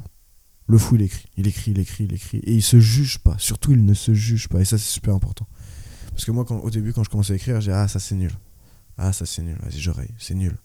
Ah, vas-y, j'oreille. C'est nul. J'oreille. Ah, ok, ça, ça peut être bien. Ok, tu vois. Alors qu'il faut être fou. Parce que même si ça, c'est nul, quand tu vas le relire, tu vas dire Ah, putain, ça peut être ça, en fait. Ça, ça, ah, ça me fait penser à ça Tu peux voir euh, différemment ça la chose. des portes, tu vois. Et quand tu rayes, ça te ferme tes portes. Donc en fait, il faut être fou. Il y a les gens qui font l'écriture intuitive. T'écris, tu poses ton, ton, ton stylo sur une feuille et tu le lâches pas. Tu te dis j'écris deux pages et tu lâches pas, tu lâches pas, tu lâches pas. Et à la fin, t'as peut-être écrit de la merde. Mais il y a peut-être deux trois trucs qui sortent. Si t'écris, si t'arrives à écrire, si tu fais une session et que t'arrives à écrire euh, trois bonnes blagues, bah déjà t'as trois bonnes blagues, ça fait une minute. Et tu fais ça, tu fais ça tous les jours. Au bout de 10, 10 jours, t'as 10 minutes. Ça peut être bien, tu vois. Mm. Et donc moi j'essaye de faire ça, j'écris. Je pense qu'on est plus fort à plusieurs. Tu vois, quand tu regardes Kian et Navo, c'est un duo de ouf, quoi. Incroyable. Et euh, alors j'ai essayé d'écrire avec pas mal de mes potes. Et ça matche pas toujours. Tu vois, même il y a des gens avec qui tu t'entends grave bien, tu kiffes leur humour. Et il y a de la réciprocité et tout. Mais ça pour matche pas. écrire, ouais, je sais pas pourquoi ça matche pas. Et là, la semaine dernière, j'ai écrit avec euh, Camille, Queen K, sur les réseaux. Euh, c'est une stand-upeuse. Fait, euh, à la base, elle travaillait chez Mademoiselle. Et là, elle s'est lancée dans le stand-up il y a à peu près 6 mois, je dirais. Elle est balèze. Franchement, elle est forte. Et, et on s'est vu comme ça une fois pour une histoire. Et euh, on a dit, viens, on essaye d'écrire ensemble. Et on a écrit ensemble là, lundi dernier, je crois. Et ça a matché de ouf. On a trop bien écrit. On a dit, vas-y, on se revoit mercredi prochain ou mardi prochain. Et des fois, tu sais pas pourquoi ça match. Et je commence une phrase, elle me dit, t'as essayé ça? Je dis, bah non. Et en fait, t'as réouvert. Je pense que, ouais, la bonne technique, moi, pour moi, la bonne technique, c'est t'écris-toi ton, ton set. De ton côté, un peu. T'écris ton, ouais, t'écris. Ce que, sur tes sujets, ce que, sur quoi tu vas aller, tout ça. Et après, tu vas avec l'autre et tu lis et dis, ok, ça c'est pas mal. Ça- Parce que des fois, toi, il y a une blague que tu kiffes, je sais pas pourquoi, mais c'est éclaté, tu vois. Mm. Et elle, elle a un regard, un autre, tu vois. Et puis elle dit, attends, ça, t'as pensé à ça? Là, il y a un truc avec euh, femme qui rit à moitié dans ton lit. Tu, l'as pas vu encore Euh, non, non, je crois pas. il y avait, il y avait femme qui rit à moitié dans ton lit, tu vois. En fait, j'écris sur le fait d'être célibataire et on m'a dit, ouais, femme qui rit à moitié dans ton lit, nanana. Et j'étais bloqué et je trouve que cette phrase, elle est marrante. Tu peux la tourner dans des trucs. euh. Et elle, elle me dit, mais à, à moitié, c'est-à-dire que tu fais que à moitié l'amour? C'est-à-dire que tu dois prendre une moitié de capote Mm. et tu dois faire la moitié. Et, on a, et du coup, on est parti dans ce délire. Et en fait, elle m'a réouvert la porte de la moitié. Et du coup, on est parti, on a gratté genre 10 blagues dessus. On a sélectionné les trois meilleures. Et hier, j'ai joué ça. Ça n'a pas marché, mais je sais que ça a marché. hier, ça n'a pas marché, mais je sais que ça a marché parce qu'il y a des trucs vraiment drôles. Intéressant. Ouais, euh. ouais. Et du coup, chacun à votre tour, vous, Ouais, euh, vous a- présentez à l'autre ce que vous avez fait. Ouais, c'est ça. Et après, on reprend. En plus, euh, Camille, euh, elle est journaliste un petit peu à la base, tu vois. Du coup, elle a tendance à, à faire de belles phrases, mettre des longueurs. Ça, ça, ça te plaît bien, ça. Bah, moi, je trouve ça très très beau. Mais Mm. dans le stand-up, c'est pas comme ça. C'est de l'efficacité. Moins de mots, moins t'as de mots et plus vite tu vas au rire. Donc, plus vite t'es efficace, plus tu fais de rire, plus t'as de rire, plus ton sketch il est bon. Donc, euh, je lui dis, ah là, c'est un peu long. On coupe un peu, tu vois. Des trucs comme ça. Et elle m'apporte, elle m'apporte. Je pense que ça peut bien marcher, quoi. Donc, un ouais, il faut essayer avec plein de gens et au bout d'un moment, tu trouves quelqu'un avec qui ça fonctionne. Là, pour l'instant, ça fonctionne. On sait pas combien de temps ça va fonctionner, mais pour l'instant, ça fonctionne. C'est cool, quoi. Et même si de ça n'est que euh, un- une amélioration sur un 10 minutes, et ben c'est toujours ça de prix. Tout le monde, tout le monde écrit en duo ou? Non. Hmm, La majorité? Je suis pas sûr. Non, il y a des gens qui aiment bien écrire seul. Mais, euh, mais de toute façon, à un moment donné, il te faut un retour. Hmm. Il y a le public qui te donne un retour, mais moi je sais que souvent quand je vais sur scène et que je vois des gens qui passent, des potes ou des gens que j'apprécie un petit peu, j'ai mon téléphone et j'écris, tu vois. Je leur dis, ah, tu vois, cette blague, j'aurais tourné comme ça. Et il y a des gens qui font ça aussi. Ouais, je trouve ça cool. Tu vois, c'est pas. Tu... De toute façon, c'est tes blagues. C'est dans ton sketch, tu vois. Et là, j'ai pensé à cette blague. Quand tu dis ça, moi, j'aurais tourné autrement, tu vois. Je vais pas la mettre dans, dans un de mes trucs, ça, ça, ça a aucun sens, tu vois. C'est vraiment pour lui. Alors pourquoi j'y ai pensé, je le garderai Non, vas-y, je l'écris, je te le donne, tu vois. Ah, ça se peut que tu donnes des blagues comme Ah ça. oui. Mais de toute façon, je vais pas l'utiliser. Et j'y ai pensé, donc euh, vas-y, c'est drôle. Est-ce que t'as pensé à faire ça? Et voilà. Il y a des gens qui font ça un petit peu. Et quand, quand c'est tes potes, tu peux leur dire vas-y, euh, viens me regarder, dis-moi ce que t'en penses. Et le mec Mm. il gratte un petit peu et te dit ben voilà, moi ça j'aurais aimé ça, ça j'aurais aimé ça. Tu vois, t'as quand même des petits retours. Et c'est pour ça que c'est important d'avoir des potes dans le stand Très important. Deuxième point. Ah ouais, super important. Et, les potes dans le stand c'est pour plein de trucs. Pour t'aider à trouver des scènes, très important. Euh, pour te sentir soutenu, très important. Pour avoir des retours, très important. Et pour passer des bons moments, très important aussi, Mhm. parce que ça compte quoi. Hmm. Tu penses que c'est c'est obligé de venir à... On est obligé de venir à Paris pour faire ça ou pas? Il y, a des, il y a des endroits où ça se développe. Il y a euh, Nantes qui commence à avoir une grosse, euh, une grosse place stand-up. Tu peux jouer quasiment. Tu peux jouer tous les soirs. Euh, je vous conseille la chaîne Deux Tocards font du stand-up. Sur YouTube. Ouais. C'est deux, deux stand-uppers euh, euh, nantais. C'est très très drôle. Et ils racontent un petit peu comment ça se passe et tout aussi, leur chemin. Ils sont très très forts. Euh, et il y a Lille. Lille, tu peux jouer quasiment tous les soirs aussi, ou tous les soirs. Et après, à ma connaissance, il n'y en a pas d'autres. Mais euh, C'est quand même mieux d'être à Paris, non? Ah, à Paris, tu peux jouer tous les jours. Tous les soirs, mais plus facilement, quoi. Parce que quand je te dis à Nantes, tu peux jouer tous les soirs, il y a un plateau par soir, voire un ou deux, tu vois. Mais au début, tu joueras pas tous les soirs. Ici, bah, Il y en a tellement. Ouais, t'en as 5-6 par soir, donc tu peux jouer tous les soirs. Tu peux jouer deux fois par soir, tu peux jouer trois fois par soir. Les grands, ils font 3-4 fois par soir. C'est joué. Et puis même pour rencontrer des gens, Hmm. c'est the place to be, quoi. Et puis, il y a les trucs les plus gros, quoi, ici.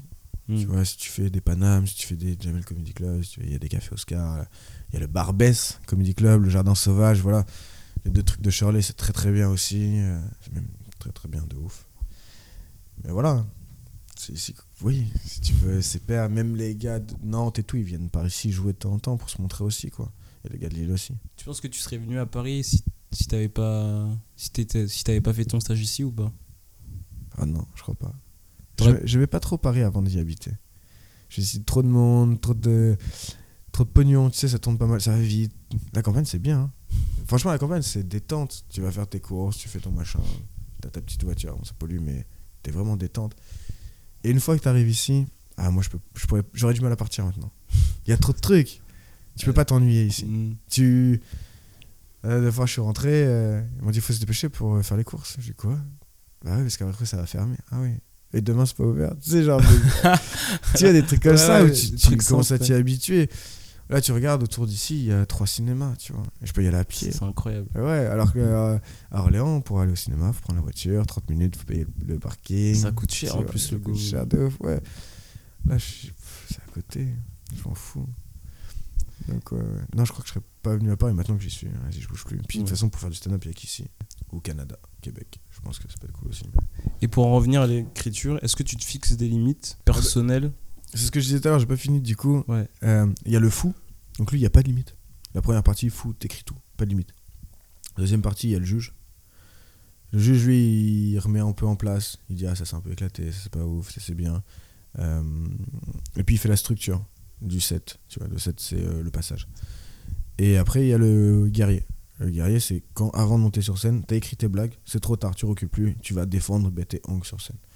Donc euh, au début, tu te fais pas, de- tu te mets pas de barrière. Et après, c'est le juge. Tu verras, le- donc quand t'es en deuxième partie avec le juge, tu vois ce que t'as envie de dire, ce que t'as pas envie de dire. Tu vois. Toi, t'en as? Tu- Est-ce que Pas trop. t'as commencé à te dire, ouais, ok, ça peut-être que je devrais pas l'aborder ou... Non, j'ai des- au contraire, je crois que j'ai des directs. Il y a des choses que j'ai envie de dire et j'y arrive pas encore. J'ai envie d'aller plus loin. Tu vois, je voulais écrire sur Roman Polanski, mais j'ai pas réussi. Parce que moi, je- ça me gêne. Tu vois, la nomination et tout, ça me gêne. Je trouve que c'est pas beau, tu vois. Donc j'ai lu beaucoup, beaucoup. J'ai commencé à écrire. Le sujet est dur, tu vois. Aller faire rire sur ça, c'est compliqué. Mais en même temps, j'ai envie de, j'ai envie de balancer dessus, tu vois. Donc, euh, non, non, pas de limite, pas de limite, pas de limite. Et en plus, faut que ce soit quelque chose que tu penses, tu vois. Si tu le penses vraiment, pourquoi ça te gênerait d'en parler, tu vois? Et où, est-ce que tu trouves ton inspiration du coup? Est-ce que tu, tu regardes d'autres euh, humoristes? Ouais, je Ou est-ce regarde que beaucoup tu, de stand-up. Tu regardes autre chose Je sais qu'il y a des gens qui regardent autre chose euh, pour pas. Enfin, Ouais, bah c'est ça aussi le problème, c'est que. ils partent d'un truc euh, de- dans la réalité qu'ils trouvent marrant et Hum. après ils continuent. Mais il y a plusieurs trucs, ouais. C'est soit des choses qui t'arrivent. Ça arrive souvent, là je parle du célibat parce que c'est parce que je suis célibataire, tu vois. Et Mm. que... Mais j'essaye de le pousser plus loin que juste le fait d'être célibataire, tu vois. J'essaye d'aller l'amener ailleurs. Euh, mon premier sketch qui a bien fonctionné, mon premier set qui a bien fonctionné, c'était sur Michael Jackson. Parce que c'est le premier mec que j'ai kiffé de ouf. Genre, j'étais un peu. premier CD, euh, 1979, euh, meilleur album, Off the Wall, tu vois. Enfin, pour moi, c'était un truc de ouf. Mm. Et puis, il y a ce. Il y a ce reportage qui sort avec les deux gamins, Neverland, tu vois. Ah, ça commence à me piquer un peu et je commence à réfléchir dessus et je commence à gratter, tu vois. J'avais besoin des fois aussi de gratter, tu vois. Et puis, euh, et puis voilà, du coup, c'est ça qui m'a inspiré. Et ensuite, je me suis dit, ça m'a amené sur séparer l'œuvre de l'artiste. Est-ce qu'on doit le faire Est-ce qu'on peut pas le faire Tu vois Et j'essaie de parler de ça. Il y avait ça. Je me suis fait opérer des yeux aussi. Euh, J'étais euh, myope. Je suis allé en Tunisie pour me faire opérer des yeux. Tu te dis, ah, t'es obligé de faire une petite histoire là-dessus. Donc, je fais une petite histoire là-dessus. Enfin, souvent, souvent les gens ils partent de, de ce Ouais. qu'ils ont au plus profond. ouais. Le truc que souvent les stand-uppers font et que j'ai vu, c'est qu'ils ils se clashent eux-mêmes, tu vois. Ouais. Quand en mode, ouais, t'as vu comment je suis, je suis gros, euh, je suis Bah. tout, je, je sais pas quoi. Bah ça, c'est le plus facile à faire. Quand tu rentres, il y en a beaucoup qui commencent leur set et qui montent avec une, une phrase qui est à peu près euh, Je sais ce que vous vous dites quand vous me voyez ». Ouais. Et en fait, c'est la première... Tu fais une grosse vanne sur toi dès le début, parce que les gens, ils vont rigoler de toi. Si tu fais une blague sur quelqu'un du public, ils vont peut-être pas rigoler. Ouais, si ils vont se dire c'est sur- super méchant. ah ouais, ou si tu fais une blague sur euh, Macron, il y a peut-être des macronistes dans la salle, ou sur un truc en particulier, tu peux perdre des gens. Te vanner toi, tu vas perdre personne. Mm. Tu vois, ils vont tous rigoler de toi. Donc oui, c'est une bonne technique, tu vois. Euh, tu te dis, j'ai une petite bite dans n'importe quelle phrase, les gens ils vont dire, ah, ok, il est rigolo, et puis tu peux partir, tu vois. Moi, il y a des trucs dont j'ai envie de parler. Tu vois, Polanski, ça, j'avais envie d'en parler. Euh, Michael Jackson, j'avais envie d'en parler. J'ai envie, tu vois, là par exemple, je parle de célibat. Dans bientôt, là, je vais aborder. Donc, ça commence sur moi, et ça va finir sur euh, la société veut pas qu'on soit célibataire. Il y a tellement de trucs qui, prouvent que la société veut qu'on soit à deux. Mm. Euh, acheter une maison, c'est beaucoup plus difficile de le faire, de, de le faire seul qu'à deux, tu vois. T'as pas de film où, où le mec, il est, euh, Juste tout seul. il est juste tout seul à la fin et tout va bien, tu vois. Pour devenir président, il faut que tu aies une femme. Mm. Tu vois, il y a plein de trucs, la société, elle est normée pour être deux. Il y a une pression sociale. ouais. Pression sociale, il y a... Il y a ah, tu sais, genre, t'es célibataire à 40 ans, il y a un truc qui va bien chez toi. Ah, t'es malade, qu'est-ce qui se passe? Ah, peut-être t'es gay. Ah, ou peut-être t'aimes, t'aimes les femmes. Ou peut-être, tu vois, il y a un truc, les gens ils peuvent pas se dire, putain, 40 ans, il est content, il est juste tout seul et la vie elle est belle, tu vois. Combien de sites de rencontres? Combien de- Ça veut dire que t'es pas bien, tiens, on a des solutions, parce que tout seul, franchement, c'est la galère. Et t'as 1000 sites de rencontres, tu vois. Donc j'aimerais bien écrire là-dessus, tu vois, ça commence d'un truc perso. Et après, il y a un truc sociétal où je dis pourquoi les gens ils veulent. Et après, si tu creuses encore plus, après tu pars dans des délires. hein. Mais j'ai envie de creuser, creuser, creuser jusqu'à voir pourquoi. L'essence du truc, tu vois. Et on verra si ça sort quelque chose de bien. C'est très philosophique en vrai, euh, écrire des blagues. Enfin, Ouais. ça peut l'être. Bah, Haroun, ouais, c'est un de mes gars Ah, préférés. Il est trop fort. trop fort. Il dit il y a le rap et le rap conscient. Lui, il fait du stand-up conscient. Il appelle ça comme ça, tu vois. Mm. Et ben moi, si je peux suivre ces, pas, ces traces-là, bah, je serais grave content. J'aimerais parler de. Non, des trucs intéressants. Pas que.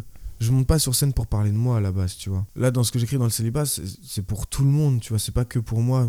Et je vais pousser le truc un peu plus loin pour que les gens ils se reconnaissent aussi, tu vois. Et pour dire que. oh, non, c'est pas grave d'être célibataire, tu vois. Après, moi, je sais pas faire. Il y a, y a deux gens qui savent pas faire, mais. Donc toi, tu tires un peu ton inspiration de, de tout et n'importe quoi. Ouais, quoi. tout et n'importe quoi. Puis après, il y a des stand-uppers. J'ai regardé beaucoup de stand-up pour avoir des techniques. Des techniques de blague, tu vois. Pourquoi ça me fait rire là? Souvent, je regarde une première fois, j'aime, et du coup, je le remets. Et à chaque fois que ça me fait rire, je me pose et je me dis pourquoi ça me fait rire. Ah ouais, t'essayes d'analyser Ouais, la j'ai- chose et... J'ai un fichier euh, Word où il y a écrit aide pour faire rire et il y a toutes les petites techniques que t'as puis- remarqué. que- que j'ai remarquées et puis celles qui, qui, me- qui sont écrites quelque part ou qui me sont données ou que j'ai entendues dans un reportage ou dans un truc. Quand il y a une blague, j'arrive pas, je dis attends, est-ce qu'avec ça ça marcherait? Est-ce qu'avec ça ça marcherait? Est-ce que ça avec ça ça marcherait? Voilà. Et après, à force, t'acquiers une technique, parce que c'est très technique en fait les blagues. Et après, euh, bah, après t'essayes quoi. Et du coup, en général, tu te fixes un sujet, Ouais. tu, tu donnes tout sur ce sujet-là, tu continues, tu continues. Ouais, il y a plusieurs styles de blagues de stand-upper. Il y a les mecs qui font des wine line un petit peu, qui ont. euh, Genre punchline sur punchline. Ouais, c'est ça, c'est une phrase et celle d'après blague. Et c'est pas forcément lié entre eux, tu vois, ou alors t'as quatre phrases qui sont liées, tout ça. Il y a pas mal de gens qui, ont, euh, qui font euh, deux blagues drôles, enfin non, qui ont deux minutes drôles sur un sujet, deux minutes drôles sur un autre sujet, deux minutes drôles sur un autre sujet, deux minutes drôles sur un autre sujet. Le but, c'est de les lier sans trop qu'on voit l'astuce, tu vois.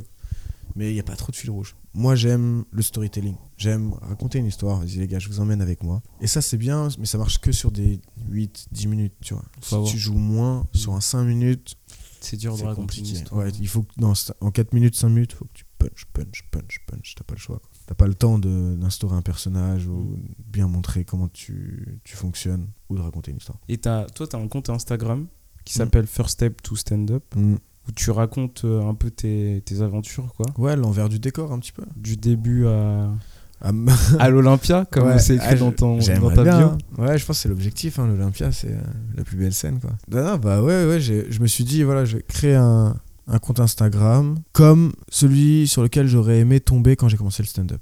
Compliqué la phrase. hein. Non, non. Et, et ben ouais, je me suis dit, quand j'ai commencé le stand-up, je me suis dit, voilà, ça c'est vraiment le genre de truc sur lequel j'aurais aimé tomber. Donc je raconte un petit peu comment ça se passe, je parle des cours d'Alex. Je dis, voilà, le premier euh, chapeau c'est 15 balles. Du coup, bah, non, 7 euros le premier chapeau, je les ai encore. je me dis, voilà, euh, je vais pas gagner ma vie tout de suite, donc euh, le stand-up, oui, c'est bien, mais il faut que tu aies un petit métier à côté. Voilà, c'est un peu ça que ça dit, tu vois. Là, je vais raconter bientôt mon premier bid. Euh, les potes euh, du cours d'Alex, là, le premier, prochain truc, c'est voilà, c'est mes copains, c'est important d'avoir des copains. Euh, et un moment où il y aura, faut arrêter de se comparer. Et tu continues à te comparer, il faut arrêter de se comparer. D'un côté, c'est bien parce que tu dis, ah, lui, il est vraiment fort, il faut que je sois aussi fort que lui. Mais de l'autre côté, tu fais pour toi, c'est ton instrument que tu dois pratiquer, tu vois. Donc, Mm. euh, lui, il est très fort au violon, mais toi, tu fais du piano, donc sois très très fort en piano, tu vois. Mm. Il y a voilà, il y a des trucs comme ça. Les concours dont on parlait tout à l'heure, faites attention, il y a des concours, c'est un peu pour les. C'est un attrape couillon, tu vois. Voilà, expliquer un peu ça et que, ouais, si ça peut aider 3-4 mecs qui font du stand-up, bah, c'est tout gagnant, quoi. Et puis là, euh, non, et puis à un moment, je me dis, ça prendra, quoi. Ou Pas, on verra. Il y a beaucoup de gens qui essayent de filmer euh, leur, leur passage, tu Mm. vois. Ou même quand ils rentrent sur scène, tu vois, ils, ils posent leur téléphone et ils enregistrent. Ouais, c'est obligé ça. Ça c'est obligé mec. T'es obligé d'enregistrer ton passage. Comment tu fais pour te rappeler si cette blague elle a fonctionné ou pas? Ah, tu peux pas. Tu peux pas. Donc premier truc là, tu vas sur mon téléphone, il y a que des enregistrements. Et tu les réécoutes Ouais, et tu te fais mal mon gars. Il y a des fois où c'est c'est rare que tu dises ah c'est bien quand même. Ah quand même, on a passé un bon moment. Non, c'est ah putain, elle a pas marché celle-là. D'habitude elle fonctionne, pourquoi elle marche pas là? Là hier, je me suis réécouté en- avant de me coucher, j'ai une, une minute 10, une minute 20 où ça gaulerie pas. Et ben c'est long à réécouter. Ah ça fait mal au gars. J'ai paniqué hier. Je commence, normalement genre quand tu commences, il faut que tu aies une grosse blague euh, dès le début quoi. Là j'ai essayé une nouvelle grosse blague dès le début. C'était pas une bonne blague dès le début. Donc pendant une minute 10, il n'y a pas un rire. Je fais ah putain. En plus devant moi il y avait des mecs qui parlaient. Je fais ah là là, merde. Et, et à un moment, je fais allez, nique sa mère. J'arrête et là, boum, je balance, balance, balance. Et je dis ok, ça va. Je les ai rattrapés à la fin. Et j'ai testé ce que je voulais tester, mais t'as vite tendance à. Tu sais, tu veux tester, ça marche pas comme tu veux, du coup, tu testes pas. Tu fais des trucs qui fonctionnent moyen, mais tu sais où ça va. Tu vois, t'as peur d'aller sur le. Mais ouais, non, t'as enregistré tout le temps, tout le temps, tout le temps, tout le temps, tout le temps. Si tu peux te filmer, c'est bien aussi parce que tu vois d'autres choses, mais t'as enregistré au moins pour le texte. Et puis des fois, parfois, euh, tu sors des blagues que t'avais pas prévues et qui sont drôles. Hier, en me réécoutant, je me dis ah putain, j'ai dit ça, c'était drôle. Et je le, hop, je l'ai écrit et je vais refaire cette blague. Ouais, tu peux pas te rappeler de tout. euh. Non, et puis même, tu sais, quand t'es devant, sur scène, tu vois les gens et tu passes un moment, mais genre, je pense que si ça rate, tu ressens le truc x2. Et si ça réussit, tu ressens le truc x2. Bah, ton enregistrement, c'est la, c'est la vraie. C'est vraiment ce qui s'est passé, tu vois. Ok, ouais. Ok, je vois. Parce que quand t'as des pas influencé sourires. par tes Non. émotions euh, sur le moment. Ouais, euh, c'est ça, quand tu vois les gens, ils- t'as des sourires et tout, donc tu vois, ça te fait passer un bon moment, mais il y a quelques rires. Tu dis, ah, ça va, ça s'est bien passé. T'écoutes ton truc, tu dis, il n'y a pas autant de rires que ça. Pas, ok, c'est bien passé, mais c'est pas ça que tu cherches. Toi, tu veux des rires toutes les 30 secondes, toutes les 20 secondes. Bah là, ils y sont pas. Tu vois, ça te remet quand même euh, à la hauteur de ce que tu attends, quoi. hmm. Donc, enregistrement, ouais, super, super important. Et du coup, est-ce que tu penses qu'il faut avoir un Insta ou une chaîne YouTube pour euh, percer? Tu sais, il y a des gens qui ont commencé le stand-up avec. euh, Enfin, de nos jours, en tout ça, cas. tu ça, c'est- des portes, quoi. De- d'a- D'avoir euh, les Ah, deux. Si t'as euh, 100K sur Instagram, tu joues partout. Hmm. Tu peux être euh, éclaté. tu vas jouer partout. Ah ouais, mon gars. Tu postes une souris, la salle elle est remplie. Qui veut pas, que ça- qui veut pas ça? Hmm. Voilà. Il y a des gens, euh, il y a des gens, ils ont commencé le stand-up parce que parce qu'ils avaient euh, parce que c'est la mode, parce que ça leur plaît, nanana. Mais c'était éclaté, mais ils avaient euh, 80K. Et ben, Allez hop. et ben tu joues partout. Tu joues partout. Et tu, mais tu penses que tu vas en créer une, enfin, ou qu'à terme, les gens doivent. Enfin, les.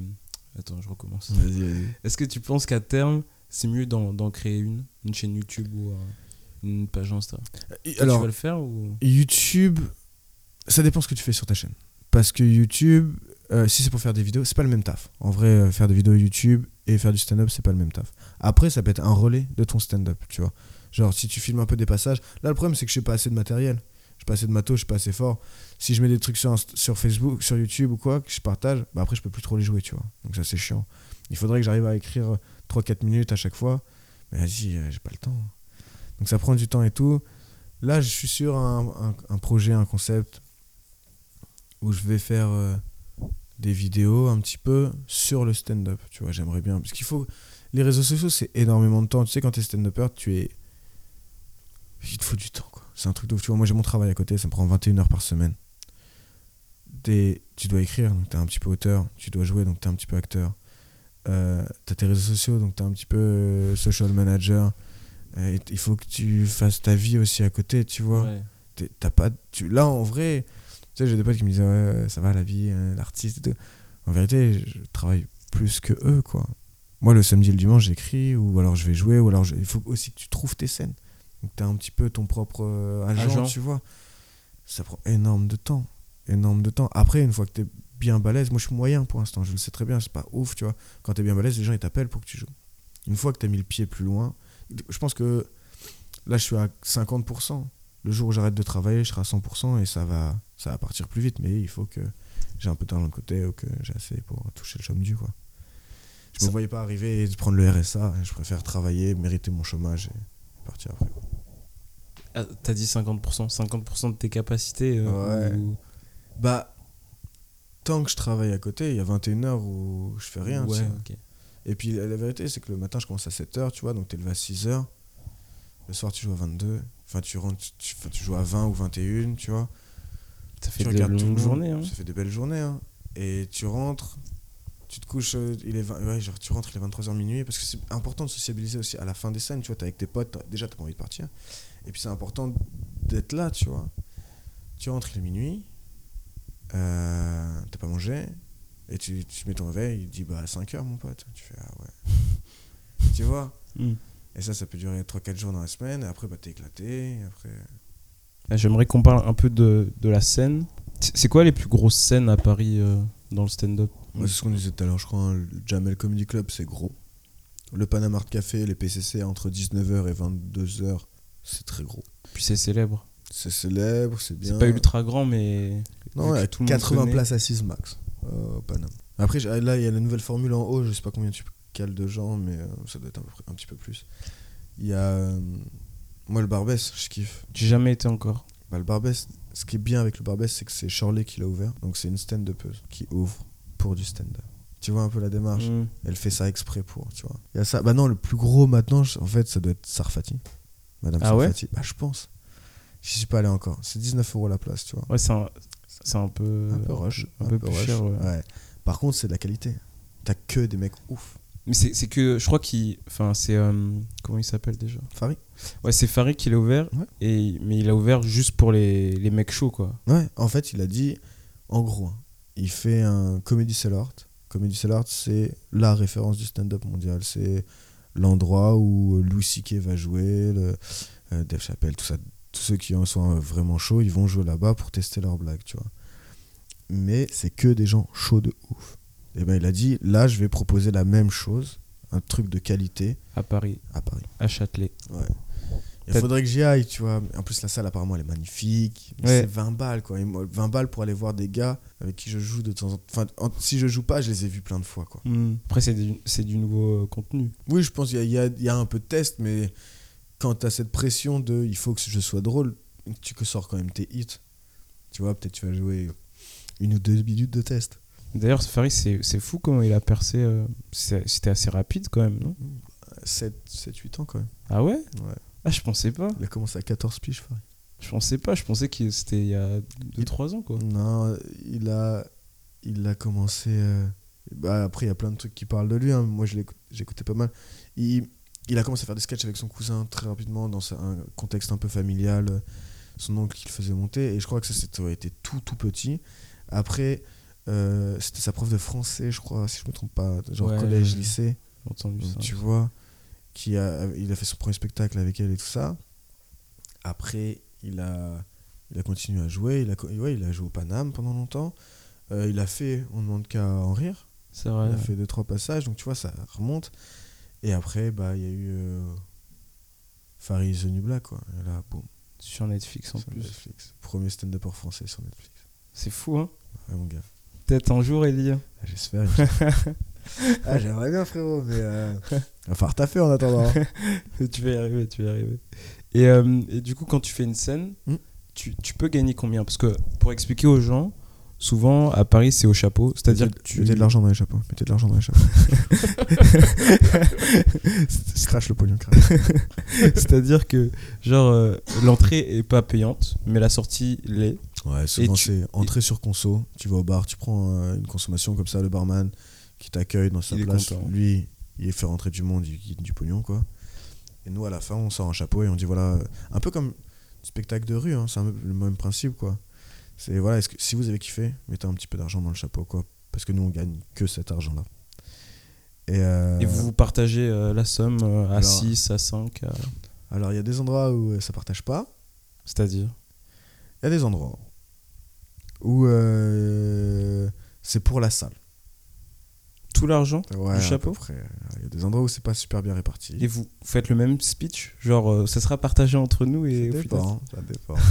Ouais, Il y, a- il y a des petites, euh, des petites saloperies comme ça, ça arrive, tu vois. Il y a des trucs comme ça. Après, dans la plupart du temps, c'est euh,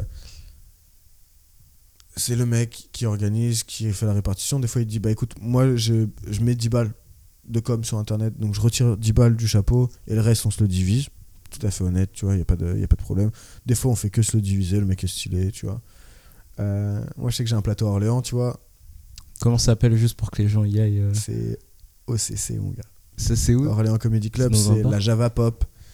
Très connu, centre-ville. Ouais, ouais, très stylé, bar culturel, très très stylé, bonne ambiance, les gens sont cool de ouf. Moi, je m'amuse. À chaque fois que je vais, je suis content. J'essaie de ramener des potes qui, qui sont bons dans le stand-up et qui racontent des choses. quoi. Même de Paname?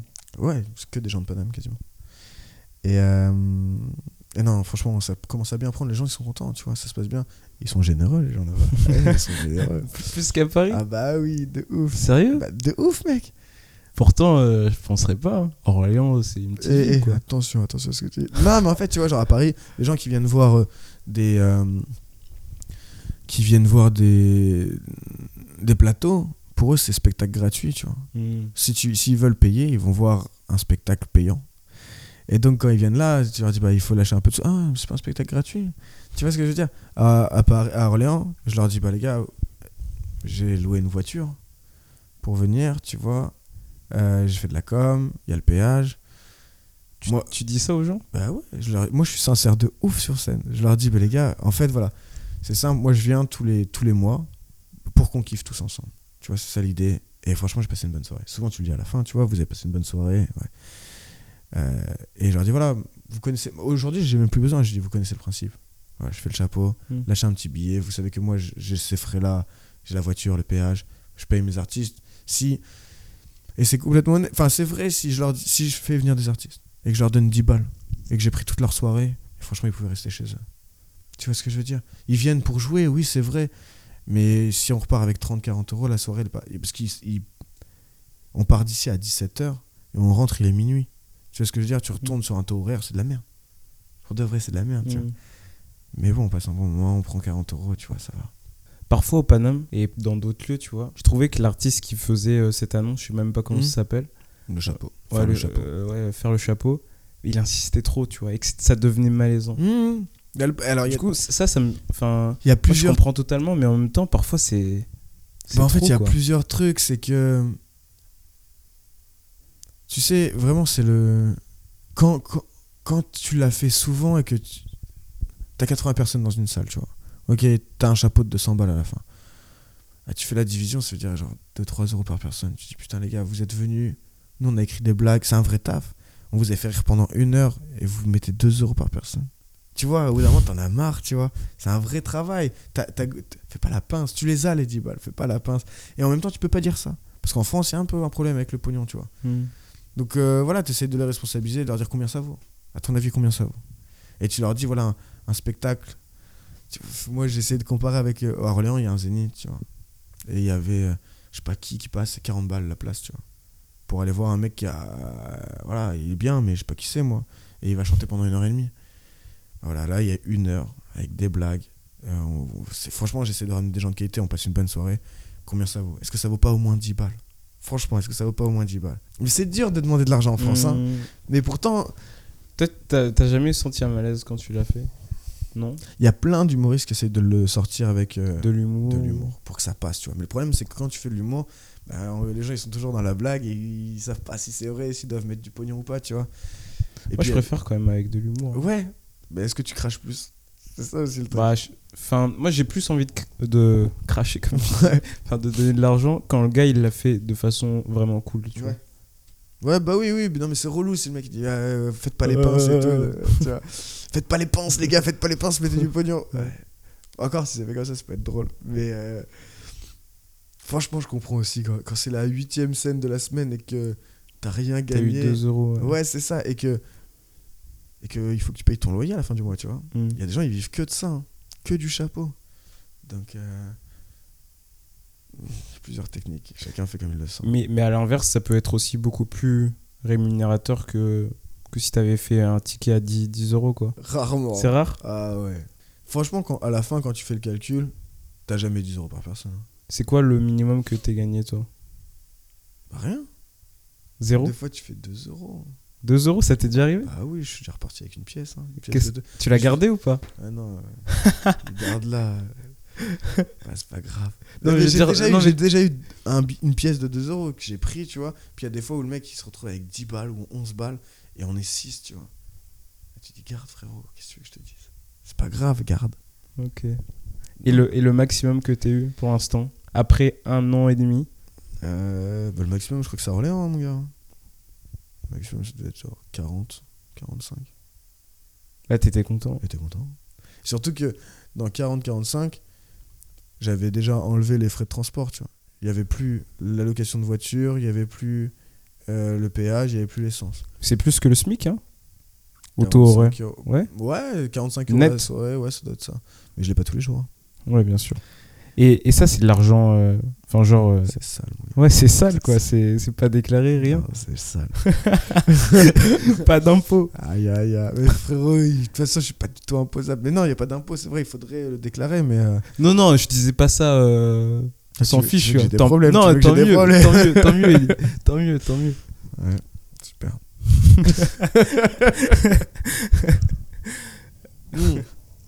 Non, mais après, quand tu commences à bien gagner, bah pour 12 balles et tout, euh, je le fais pas, tu parce que la plupart du temps, c'est quand même euh, hier 15, tu vois. Et 15, j'étais content. Mais euh, souvent, c'est entre 10 et 20 balles, quoi. En gros, par personne. Et quand tu y reviens, tu vois, donc ça veut dire que 10, 20 balles, on est 5. Euh, 10 balles, tu ça veut dire qu'on a fait 50 euros de chapeau, 100 euros de chapeau. Il y a souvent plus de 10 personnes dans la salle. hein. Tu vois ce que je veux dire? Ça veut dire vraiment. Tu sais, on dit mettez, ouais, genre 10 balles, c'est bien. Oui, mais c'est bien, euh, pas si vous êtes 8 à partir et vous mettez 10 balles, tu vois? tu vois ce que je veux dire? Ouais. Les gens, ils ont du mal à comprendre que pour de vrai, c'est énormément de taf et que. Vas-y, de toute façon, c'est un investissement. Un jour, on gagnera de l'argent pour ça, les gens ils paieront des billets pour, je suis d'accord. Mais Ça fait toujours plaisir, quoi. mais il y, a un côté quand même euh, reconnaissance, quoi. Tout Mm. le travail mérite salaire. Ouais. Donc euh, je me dis, allez, c'est stylé quand on a un peu de sous quand même quand on part. Quoi. Et du, du coup, là, comme tu l'as dit, t'es charcuterie, euh, charcutier, pardon. ouais, vendeur au rayon italien, si tu veux. Parce que je fais des pâtes aussi, des burrata. Et euh, est-ce que tu t'es fixé un, un ultimatum? L'année prochaine, fin d'année. Fin d'année, j'arrête. J'aurai deux ans de taf. Je pourrais toucher mon chômage.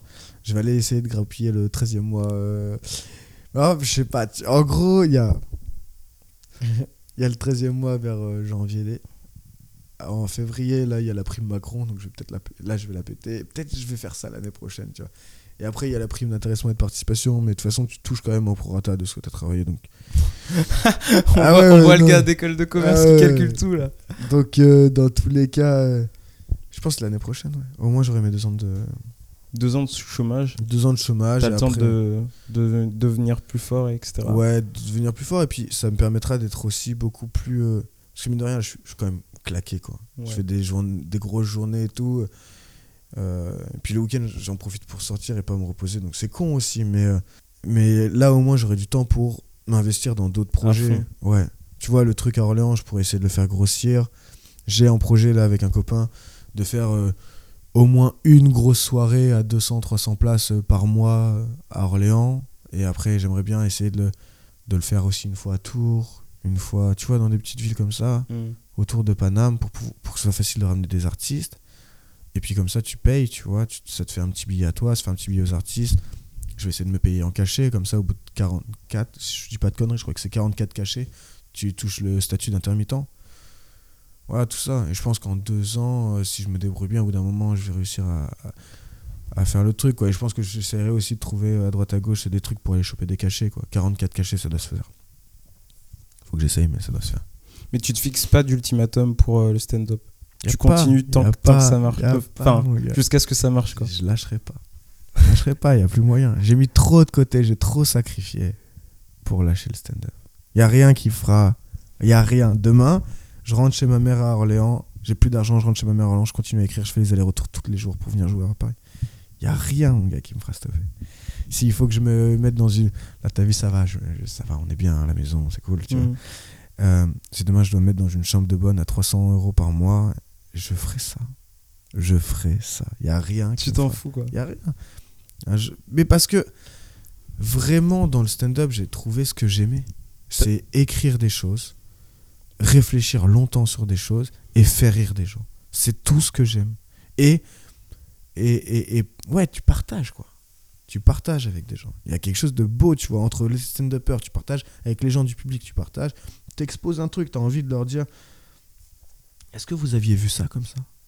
Est-ce que vous aviez pensé ça comme ça? Mm. et tu rajoutes des conneries parce que tu peux pas leur dire de fond en comble, comme ça, de brut en blanc. Tu peux leur dire, et les gars, vous êtes des cons, quoi. Non, parce qu'on sépare pas l'œuvre de l'artiste. C'est pas possible de faire ça. Vous êtes cons de ouf, tu vois. Si, parce que Polanski, tu le kiffes, il est bien, il fait des bons films, hein. mais quand tu lui donnes de l'argent, il fait quoi de cet argent? Bah, Il paye des avocats qui vont l'empêcher d'aller en prison parce qu'il a violé une petite fille. Tu vois ce que je veux dire Mm. Pourquoi tu sépares l'œuvre de l'artiste? T'es con ou quoi? Tu peux pas y aller comme ça, frontalement, tu vois. Ouais. Donc t'es obligé de mettre des blagues dedans, mais derrière, t'inquiète pas. Enfin, tu vas piger le truc. Il y a un moment où tu vas te dire, ah ok.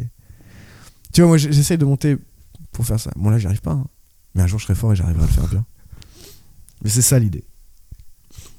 Et là, de, de 1 à 10, euh, 10. Ah non, j'ai pas la question encore. t'es à quel niveau de faire un spectacle De faire une heure? Oh, 2. Deux? Je suis pas prêt. En vrai, sais, je pourrais aller faire un 20 minutes. En fait, il y a plusieurs formats. Souvent, tu fais 8, 10 quand tu es sur un plateau. Tu peux faire un 3 x 20. Donc, chacun, tu vas avec deux potes, vous faites 20 minutes chacun, il y a une heure. Tu peux faire un 30-30. Mais là, je suis encore dans la période où je me cherche. Je suis pas encore prêt. T'as pas encore trouvé ton clown, quoi. Je- bah, ah, il est là quelque part. Je commence à l'apercevoir de temps en temps. Tu vois, je me dis, ah, c'est bien ça. Ah, ça me plaît bien. Ça ressemble un petit peu à qui je suis, c'est bien. Mais, euh, mais si j'ai un pote qui passe juste avant moi, j'ai des potes, tu vois, j'ai- des fois, je leur pique des mimiques. Tu vois, je fais pas exprès. Mais je suis pas encore tout à fait moi sur scène. Dans ma plume, je suis pas encore tout à fait ce que je veux non plus. Ça viendra. Ça va venir. Mais tu sais, là, en un an et demi, j'ai vu déjà le progrès. Maintenant, quand j'ai des trucs, je sais si c'est à peu près drôle, pas drôle. T'écris Euh, plus facilement. Ouais. Ouais, ouais. Beaucoup plus facilement. Et puis, et puis j'arrive à aborder des, des textes que, des, que j'arrivais pas à faire avant, quoi. Des trucs un peu sérieux, c'est compliqué. Là, c'est bon. Ça commence à être un peu mieux. Faut taffer. J'espère qu'on pourra se revoir quand t'auras tes une heure, là. Ouais, Comme ça, bah on oui. fera. on Bah, fera déjà, quand je fais un 30 minutes ou un truc comme ça, je te dirais. Ok, vas-y, avec plaisir. 30 minutes, c'est bien déjà. Et, mais euh, est-ce que tu sais ce que, ce que tu prévois quand tu auras ton spectacle? Est-ce qu'il faut euh, soi-même aller chercher une salle ou est-ce qu'il y a des agents, des agences? Bah, tu peux commencer par. un- Il y a beaucoup de gens qui commencent par la petite loge. La petite loge, c'est euh, un petit peu en dessous de Pigalle. C'est la plus petite salle de Paris, c'est 25 Ah, places. Je crois que j'ai vu, il y a un gars que je, je suis qui passe là-bas, comment il s'appelle? Ah, j'ai oublié son nom. Pierre Duzard, Non. euh, Avril? Non. Paul Mirabel? Ah, j'ai- j'ai Mao. Hein? Mao? Non, Gan-. Gansi? Ah, Nordine. Ouais, Nordine. Ganso, Non, ouais. Nordine. Nordine Ganso. Ouais. Euh, ouais, ouais. Ah oui, déjà, c'est un premier truc, tu vois. T'as 25 places, remplis-les et tu joues normalement une fois par semaine. À peu près, il y a des gens, ils jouent. Paul Mirabel, il joue 2-3 fois par semaine. Remplis ça, déjà, pendant 6 mois. Tu vois, tous les jours. Enfin, les- une fois par semaine. Et puis, ta première. Je pense que ta première heure, tu la joues là, tu l'améliores. Ensuite, tu vas chercher et tu la rôdes, tu vois. Ensuite, tu vas chercher une place un peu. Une, pas une place, une, une scène un peu plus grande. Donc tu commences par 25. Puis en gros, je pense que ta première heure, elle va te tenir, elle va te tenir 2-3 ans, tu vois. Elle va changer, hein, mais elle va te tenir à peu près 2-3 ans. Parce que tu commences dans une petite salle, après tu l'améliores, tu vas dans une plus grosse salle, ensuite tu... Mais tu gardes ton heure et tu, Je pense. tu continues au fur et à mesure. Ouais, je pense. Et mais au début, tu fais tout tout seul. Genre euh, pour prendre la salle, pour euh, faire la com, Ouais. pour. euh, C'est un travail de fou. Hein. Ouais, c'est beaucoup de taf. ouais. Mais tu sais, s'il y a des agences qui existent, des trucs. euh, T'as des producteurs. Genre euh, du monté. C'est là où il y a Fari, euh, Panayotis, euh, Alec Lutz. Et eux, ils te louent la salle, t'as rien à avancer, ils font la communication dans les réseaux, sur les réseaux. ils et en gros, euh, c'est clé en main, quoi. T'as juste à aller. Lui, il a juste à faire des blagues, quoi, et c'est bon. mais pour être signé chez prime. du monté. Ouais, ouais, c'est ça. En vrai, c'est ça. hein. Mais pour être signé chez du monté, bah, il faut déjà être balèze, quoi. Tu vois, c'est des mecs comme Fari, Panayotis, quoi. Et ils après- viennent te chercher, les gens comme ça? Ouais, je pense. ouais. Comme le Jamel, comment tu fais pour aller au Jamel Euh, pour aller au Jamel Comedy Club, Faut se faire repérer. Moi, il faut envoyer Jean-Michel Joyot. C'est lui qui tient le. Il y a Kader Raoun, Jean-Michel Joyot. euh, Il y a Jamel aussi. Et en gros, t'envoies une vidéo. Normalement, c'est à Jean-Michel Joyot. euh, pour la jam. Ils regardent. Si ça leur plaît, tu fais un essai. Si tu fais un essai et que ça fonctionne, peut-être t'es rappelé. Et si t'es rappelé, tu, tu peux rentrer. Donc tu peux jouer de temps à autre. Ou tu peux rentrer dans le. Dans, dans l'équipe, quoi. Et du coup, La ouais. tour- ouais, je sais pas comment on appelle ça. La troupe, entre La- guillemets. Exactement, la troupe, c'est le bon mot. Tu rentres dans la troupe et là, tu as une dizaine, une douzaine de dates par mois, si je me trompe pas. Euh, C'est filmé, Canal Plus. ça, attention, ça c'est vraiment. Dans la troupe, il y a plus de gens que ce qu'on a vu à la télé. Ah, Ouais, la troupe, il y a plus de gens qu'on a vu, ouais. Là, il y a Ayoub, un copain qui est. Ça fait deux ans qu'il y est, je crois, un truc comme ça. C'est un des premiers mecs à qui j'ai parlé euh, quand j'ai vu, voulu faire du stand-up. Je suis allé voir. Donc, ah, tu commences le stand-up, tu dis, ah, je vais aller au Jamel Comedy Club, tu sais, on a tous vu. Et putain, il était fort ce chien. Il était fort de ouf. Et à la fin, je lui dis, écoute, frérot, euh, t'es fort de ouf. Euh, et puis je le vous vois et ce connard il me dit déjà tu vas commencer par me tutoyer euh, je suis un mec comme toi et tout on échange dans Insta on parle un petit peu et puis après on devait se voir un peu et puis ça se fait pas. Et après je rencontre Nicolas. Nicolas et, Tepo. ouais. Bisous, Nico. et en fait ils sont super potes tous les deux et c'était trop marrant de voir le, le truc quoi. Et euh, ouais donc ouais dans la troupe euh, genre je pense qu'ils sont 15-20 tu vois facile. Et il y en a 7-8 qui passent euh, au Jamel. Et après les autres ils passeront euh, l'année d'après sûrement. Ou pas on sait rien Mais, en- tu, mais du coup, c'est euh, du coup, c'est ton action? Enfin, c'est parce que tu as envoyé une vidéo que tu passes? Et genre, il n'y a pas des agents comme au foot Ouais. qui viennent te repérer dans les, dans les petites caves de Paris? Alors, franchement s'il y a quelqu'un qui vient me voir et qui me dit ah, j'aurais peur moi je crois que j'irai pas Ah ouais? Ah c'est chelou Même si c'est un mec du Jamel Ouais, non, là, on les connaît réfléchis. on les connaît on connaît les noms s'il me dit je suis lui et qu'il te parle tu dis ok si si, si, c'est Jamel qui vient et qui te parle tu dis oui ok tu vois mais des fois parce que tu vois il y a des gens ils viennent ils disent tu veux faire un 30-30 avec lui? Quitter qu'est-ce que tu me veux tu vois? Mm. il y, a des, il y a des gens un peu chelous hein, parce que ça commence à faire un peu de bise hein. Mm. donc il y a des gens qui veulent en profiter C'est pas encore, euh, ça a pas encore la notoriété que ça devrait avoir plus ou moins, non Le stand-up? Je C'est encore nouveau, non? Ça prend un peu quand même. Il y a beaucoup sur internet. Bon, il y a encore des gens qui disent stand-up. Il y a des gens qui disent stand-up. Bon, c'est relou, tu vois. Ah, J'ai vu du spectacle de stand-up, c'était bien. Il y, a des, il y a des gens. Oui, aux États-Unis, tu vois, le stand-up, ça a 50 piges, tu vois. Donc ils connaissent. Mm. Tu vois, c'est classique. Ici, pas trop. Une fois, on fait, on fait des blagues et j'entends derrière moi, mais pourquoi ils ont un micro? Parce que c'est stand-up, tu vois, il y a des trucs. euh, Et c'est vrai qu'en vrai, c'était une petite salle, t'avais pas besoin de micro. Mais le micro, il permet de. Pour moi, la différence avec le théâtre, tu vois, c'est qu'au micro, tu peux parler normalement. Si je veux chuchoter, je peux chuchoter. Si je veux parler fort, je l'écarte, mais je peux parler fort, tu vois. Donc ça te permet d'être quand même proche de la vraie façon d'être dans la vie de tous les jours, tu vois. Mm. Alors qu'au théâtre, t'es obligé de surjouer un petit peu, de parler plus fort, donc de surjouer. Du coup, t'es moins proche de toi, tu vois. Mm. Donc le micro, c'est super important dans le stand-up. Ça fait partie de. Et ça fait partie de la tiraille. Mm. Ouais. Euh, là, on est sur la fin. Mhm. Quel humoriste admires-tu? France ou. Peu importe.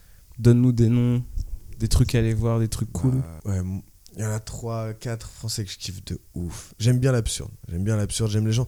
Il y a Roman, voilà, Roman Fressinet. Même des fois, quand je parle sans faire exprès, il y a des intonations qui sont de lui, tu vois. C'est, c'est pas fait exprès, mais je, j'aime beaucoup trop ce type. Parce qu'il est fou, il est drôle, il est pas con, il parle de sujets qui sont intéressants. Des... Tu sens derrière qu'il a envie de te dire quelque chose, tu vois. Mais, mais il le fait bien. Il est trop, trop fort. En plus, je, je trouve, je le trouve euh, ultra pédagogue. Je sais Ouais. pas si j'ai déjà vu plein de vidéos de lui de Click, Click, sur ouais. Click Mhm. où il raconte sa vie et tout et Ouais. t'apprends plein de trucs. quoi. Et sur Click, il est même pas que drôle, tu vois. Il est intéressant et drôle. Ouais. Donc, je, je parle pas que de ses passages sur euh, sur le plateau. Je parle de parce qu'il a fait des vidéos aussi où il raconte un peu sa vie, etc. Ouais, non, il est bien. Et puis il est intelligent, tu l'entends. De toute façon, il est intelligent. ce Ultra type-là. jeune, ultra Ouais. intelligent, c'est fou. Ah non, il est très très fort. Franchement, il est très très fort. Il y a lui, euh, il y a euh, Yacine Bellous. Alors lui, c'est pas le mec le plus connu du monde, mais c'est un des plus talentueux. Mais vraiment trop, trop, trop fort. C'est un peu un. un fou- il, a un- il a une folie incroyable. Il a une plume. Vous voyez, moi, J'adore. Je l'ai vu retourner des salles, mais d'une force. Voilà. J'aime vraiment trop ce type-là. Il y a Baptiste Le Caplin. Tu vois, ça reste un peu dans cet univers un peu foufou. Après, il y a des gens. euh, Naïm, anciennement Lamine Lesgade. Ouais, je, ouais, je Euh, c'est intéressant ce qu'il dit, c'est intelligent, c'est c'est pointu, c'est piquant. Haroun, tu vois, je, je crois que j'aime bien ces gens-là qui sont faussement fous ou un peu fous, ils sont piquants, ils sont intelligents, ils sont, tu vois, ils sont, ils sont pas que drôles, Mm. ils sont intelligents aussi. Moi, j'aime bien ces gens-là. Il y en a plein. Je suis allé voir Panayotis, tu vois, c'est un autre style, complètement un autre style. Je la vérité, je savais pas trop à quoi m'attendre. Je me suis dit, la, la vérité de chez vérité, je me suis dit, oui, c'est un gars de la télé, ça va pas être excellent, nanana. Il est venu comme ça, on lui a ouvert des portes. C'est parce qu'il avait des followers sur Insta. Voilà, c'était ton petit côté rageux. Tu vois. Mm. Frérot, je suis allé le voir. Il a un rire toutes les 8 secondes. Il fait rire toutes les 8-10 secondes. Ça pendant une heure. Wow, il est excellent. Il est excellent. Techniquement, il est trop fort. Normalement, quand tu as ton heure, tu peux faire rire toutes les 30, 40 secondes, c'est pas grave. Et puis à un bon moment, tu accélères, tu fais, tu fais 3 rires en 15 secondes, 20 secondes, tu vois. Non, lui, il avait un rythme de ouf, tellement soutenu, tellement fort. Il y a plein de gens. Franchement, le stand-up français, il est très très fort. Et après, il y a les Américains et les Anglais qui sont aussi. Tu vois, il y a les, les grands classiques. euh, Bill Burr, tu vois. Mhm. Incroyable. Bill Burr, c'est le mec, il creuse, il se met dans le trou. Et il dit Vous allez voir, je vais m'en sortir de là, je vais monter. Vous saurez même pas, vous allez pas savoir comment je suis arrivé. Par où je suis passé. Ouais, tu, tu, tu regardes Bill J'ai jamais vu euh, Bill Burr, mais je connais de nom. J'ai regardé. euh, Il faut s'accrocher un petit peu. Mais là, euh, Paper Tiger, pff, incroyable. Tu vois, par exemple, il, co- il commence un de ses sets en disant euh, il y avait MeToo, et il dit non, ça veut pas toujours dire non. Tu vois ce que je veux dire? Mm. Il commence en rentrant comme ça, il dit Mm. tu sais, les femmes, des fois, elles disent non, mais ça veut pas toujours dire non. Et là, il y a tout le monde qui fait wow, qu'est-ce qu'est-ce qu'il dit Qu'est-ce qu'il fait Et frérot, après, il te sort un set. Tu fais ah, le bâtard. Il m'a eu quoi. Ah bah ouais. Et à la fin, tu te dis, bah ouais, non, ça veut dire non. tu vois, c'est incroyable, trop trop fort ce type-là, il est incroyable. Il y a Louis C.K., c'est les, grands classiques. En vérité, c'est les grands classiques. Et c'est trop fort. Les ricains en plus, on peut les voir sur Netflix. euh, Tu peux les voir sur Netflix, les HBO, ils sont un petit peu de meilleure qualité. Moi, il y a un mec que j'aime bien aussi, c'est Jimmy Kerr. C'est un anglais. Il est un peu trash. Lui, c'est quasiment que de la one line. Très très fort. Euh, Ouais, non, je sais pas, là j'en ai. Et des, que bien? et des nouveaux? Des gens qu'on devrait suivre? Des copains? Ouais. Des copains, il y en a pas mal que j'aime bien. Bah, toute la, tout le groupe euh, Réservoir Jokes, c'est mes copains, tu vois, ils sont vraiment forts, c'est des gars cool. Allez voir sur internet Réservoir Jokes. Et suivez-les tous, putain. Ah ouais, ça aussi. Ouais, j'en profite. hein. Vas-y, vas-y, vas-y. Mettez de l'argent dans le chapeau et suivez-nous sur les réseaux. Parce que un, un like, la vérité, c'est gratuit. Ça... c'est vrai, c'est gratuit. Ouais, non, vous c'est pouvez gratuit, le faire, les gratuit, gars. Mais ça compte de ouf. Ça compte de ouf. Tu vois, aujourd'hui, moi, j'ai un peu moins de 500 Abonné. Sur abonnés Insta, sur. Insta. Ouais. Demain, si j'ai 1000, 1500, 2000, eh ben, ça va m'ouvrir des portes pour jouer Ah, sur des plateaux. Oui.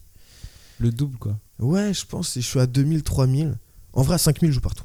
À 5000 followers, je peux quasiment jouer partout. Là, j'ai un- j'ai vu des gens, ils ont 100 000, ils jouent partout, même si c'est pas super, tu vois. Donc, je pense qu'à 2 3000 déjà, tu sais, c'est un petit peu genre. euh, c'est un peu ton CV. Si t'as 2000 personnes, les gens ils disent Ah, il a un CV. Il a des. Mm. Donc, allez liker, bordel de merde. c'est gratos, les gars. En vrai, au pire, vous nous bloquez après, mais juste ça nous fait un petit truc. Mettez-nous en silencieux, on s'en bat les couilles. Mais c'est important. Et au, au mieux, au mieux, c'est une bonne surprise. C'est un truc, vous rigolez, quoi. Au pire, vous nous bloquez. C'est pas grave. On a besoin de ces likes. On est des mendiants. hein. ah, Il faut bien, mec. il Faut bien. Ah ouais.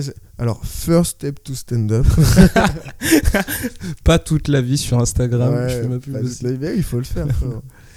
C'est important. Du coup, tous les, tous les gars de Réservoir Jokes. Tous les gars du réservoir jokes. euh, puis il y a des gens avec qui j'ai beaucoup d'affinités. Ben, Nico, on en parlait tout à l'heure. Nicolas Thépeau. Très bon copain. Aubin, c'est un mec bien aussi. Il y a Hugh Marceau, j'en parlais tout à l'heure. Il y a, tout à l'heure, on parlait d'Avril et Pierre Duzard, c'est des bons copains. Il y a des gens qui se lancent là. Ryan, très très fort. Euh, ouais, ben, Queen K, Queen K, Camille, qui, est- qui va exploser aussi, qui est très très forte. Euh, qui d'autre? Allez voir sur le OCC aussi, parce que le OCC, c'est le truc- c'est mon truc à Ah, Orléans. Ouais. Et j'invite que des gens que je trouve forts et que j'aime. Ok. Donc euh, c'est important aussi. Sur Facebook, on peut trouver? Ouais, sur Facebook, OCC, et vous trouverez. Et sur Instagram, c'est OCC 45 000 45 000. Tu fais euh, une date par mois, c'est ça? Tous les premiers mercredis du mois, ouais, à Orléans. Ça te prend du temps? D'organiser tout Ouais, ça Et puis ça me stresse en fait. Ouais, vu que t'es l'organisateur. C'est En ça. plus, tu, tu joues ou Ouais, je joue. des fois tu. Moi, je joue. Je, je host et je joue. Ça, mais au début, j'étais nul en host parce que host, c'est celui qui fait l'accueil. Ok, c'est celui qui prépare un peu et qui Ouais. c'est le mec qui doit mettre une bonne ambiance pour que les gens, qui- les stand-uppers qui viennent après soient chauds et que le public est déjà chaud. En gros, tu peux commencer quoi. Parce que le premier à passer, c'est compliqué souvent. Donc si t'as un bon host, si tu fais ça bien, normalement le premier qui passe, c'est C'est c'est plus tranquille. tranquille, Ouais, c'est- ce sera toujours pas le plus facile, mais ça ira quoi. Et c'est pas le même, c'est pas la même chose que stand-upper.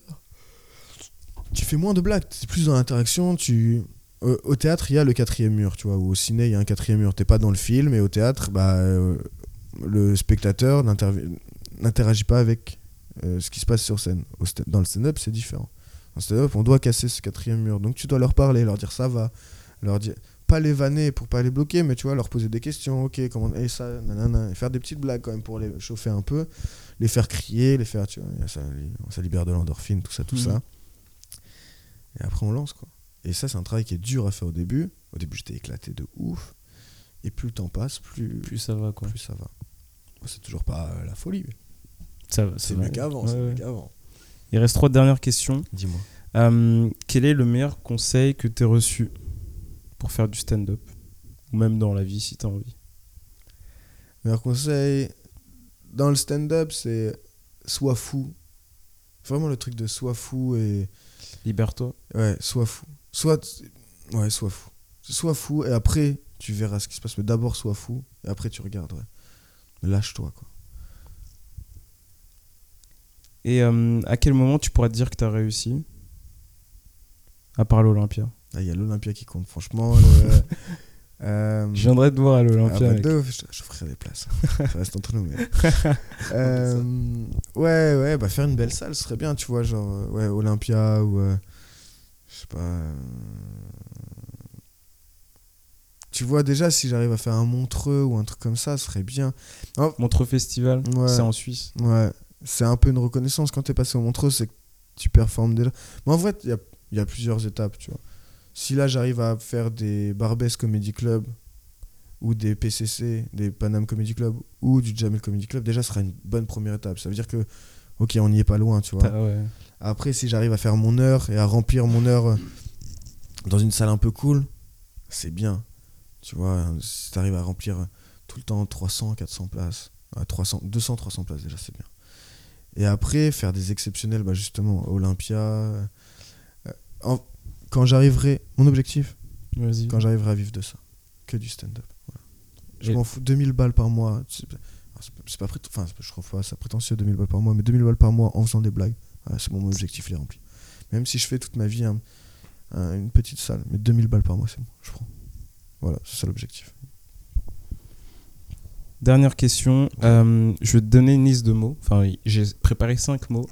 Et tu me dis ce que tu en penses. Mhm. On commence? Ouais, je t'écoute. Copy Comics.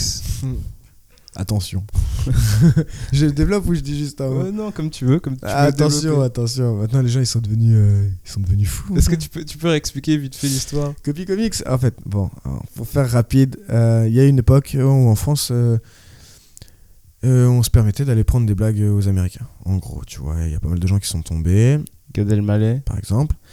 Euh, c'est pas moi qui l'ai dit, c'est toi. Et euh, non, mais voilà, il y a des gens qui sont tombés parce que franchement, c'était un peu comme ça à l'époque. C'était euh, on- les Américains, euh, ils viennent pas jouer en France, ils ont des bonnes blagues, on les prend. En gros, c'est comme ça, tu vois. Et après, on s'est rendu compte que des fois, ça le faisait aussi avec des Français, tu vois.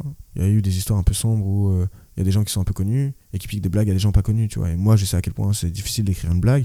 Je me dis, putain, s'il y a un mec demain, il vient me piquer ma blague, c'est chaud. Et puis là, du coup, on est rentré dans un truc où, dès qu'on a une blague qui ressemble un peu à une autre blague, les gens ils disent, attention, tu l'as volé, tu vois, il y, a un- il y, y a un petit truc Une méfiance maintenant. Ouais, il y a un petit truc qui pue comme ça, tu vois. Là, tout à l'heure, on parlait vite fait de Michael Jackson, séparer l'œuvre de l'artiste, tu vois, c'est un de mes sketchs, et un de mes sets. Et en creusant sur ça, je me suis dit, ah putain, séparer l'œuvre de l'artiste, euh, euh, ça marche que avec les artistes? Parce que, genre, si t'es plombier, ça marche pas. Tu vois, il n'y a pas quelqu'un qui se pas. Et donc, je commence à jouer ça au Barbès. Et euh, il y a un mec qui voit ça, et qui va voir un, un- un copain à moi qui dit. Enfin, en fait, il va dans une autre scène et il dit à un, un mec, et pas de chance, c'est un de mes potes, enfin pas de chance ou de la chance quoi. Il lui dit Ah, Ellie, il a volé une blague de, de Blanche Gardin. Et Blanche qui est très très forte, je sais pas si t'étais là, Mhm. mais Blanche Gardin, waouh. Euh, il a piqué une blague de Blanche Gardin. Et en fait, Blanche Gardin, elle fait ça sur Roman Polanski euh, dans un truc d'Oscar, je crois.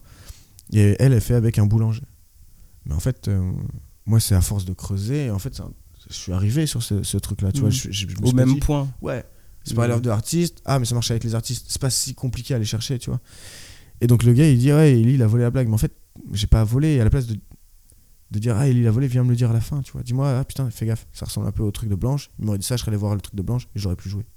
Et c'est ce qui s'est passé. Quand mon pote, il m'a dit Attention, euh, ça y ressemble. J'ai dit Ah putain, je suis allé voir. Effectivement, ça y ressemble. Je joue pas. Tant pis, je jouerai autre chose. Mm.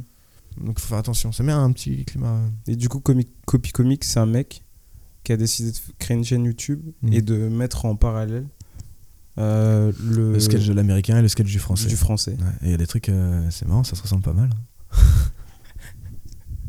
Mm. Et toi, qu'est-ce que t'en penses? C'est bien. C'est bien. Tu trouves ça bien qu'il Ouais, ait fait ça? D'ailleurs, on sait, on, sait, on sait toujours pas qui c'est, non? On saura pas. hein. Faut pas savoir, de toute façon, faut pas savoir. Il y a. euh, Kairon, j'aime beaucoup aussi, on en parlait. Il y a Kairon et Baptiste Le Caplin, il y a pas mal de gens qui ont dit que c'est eux. Et euh, je suis quasiment sûr que non, quoi. Mais c'est forcément un mec connu- pas- qui connaît le milieu depuis C'est longtemps. un mec qui et- connaît le milieu. mais Parce que franchement, milieu, pour, trouver, pour trouver les passages comme ça, c'est à mon avis, c'est un fan de stand-up. ultra chaud, quoi. Ouais. Bah après, le truc, franchement, euh, quand moi j'ai commencé à mettre au stand-up américain, je dis putain, mais ça je connais. Et après, tu regardes, tu vas voir tu dis Mhm. ah ouais. Ah ouais, bah oui, c'est normal que je connais, je l'ai vu en français avant de le voir en anglais. ah ouais. Deuxième mot? Allez, vas-y. Agriculteur. Euh, Pourquoi?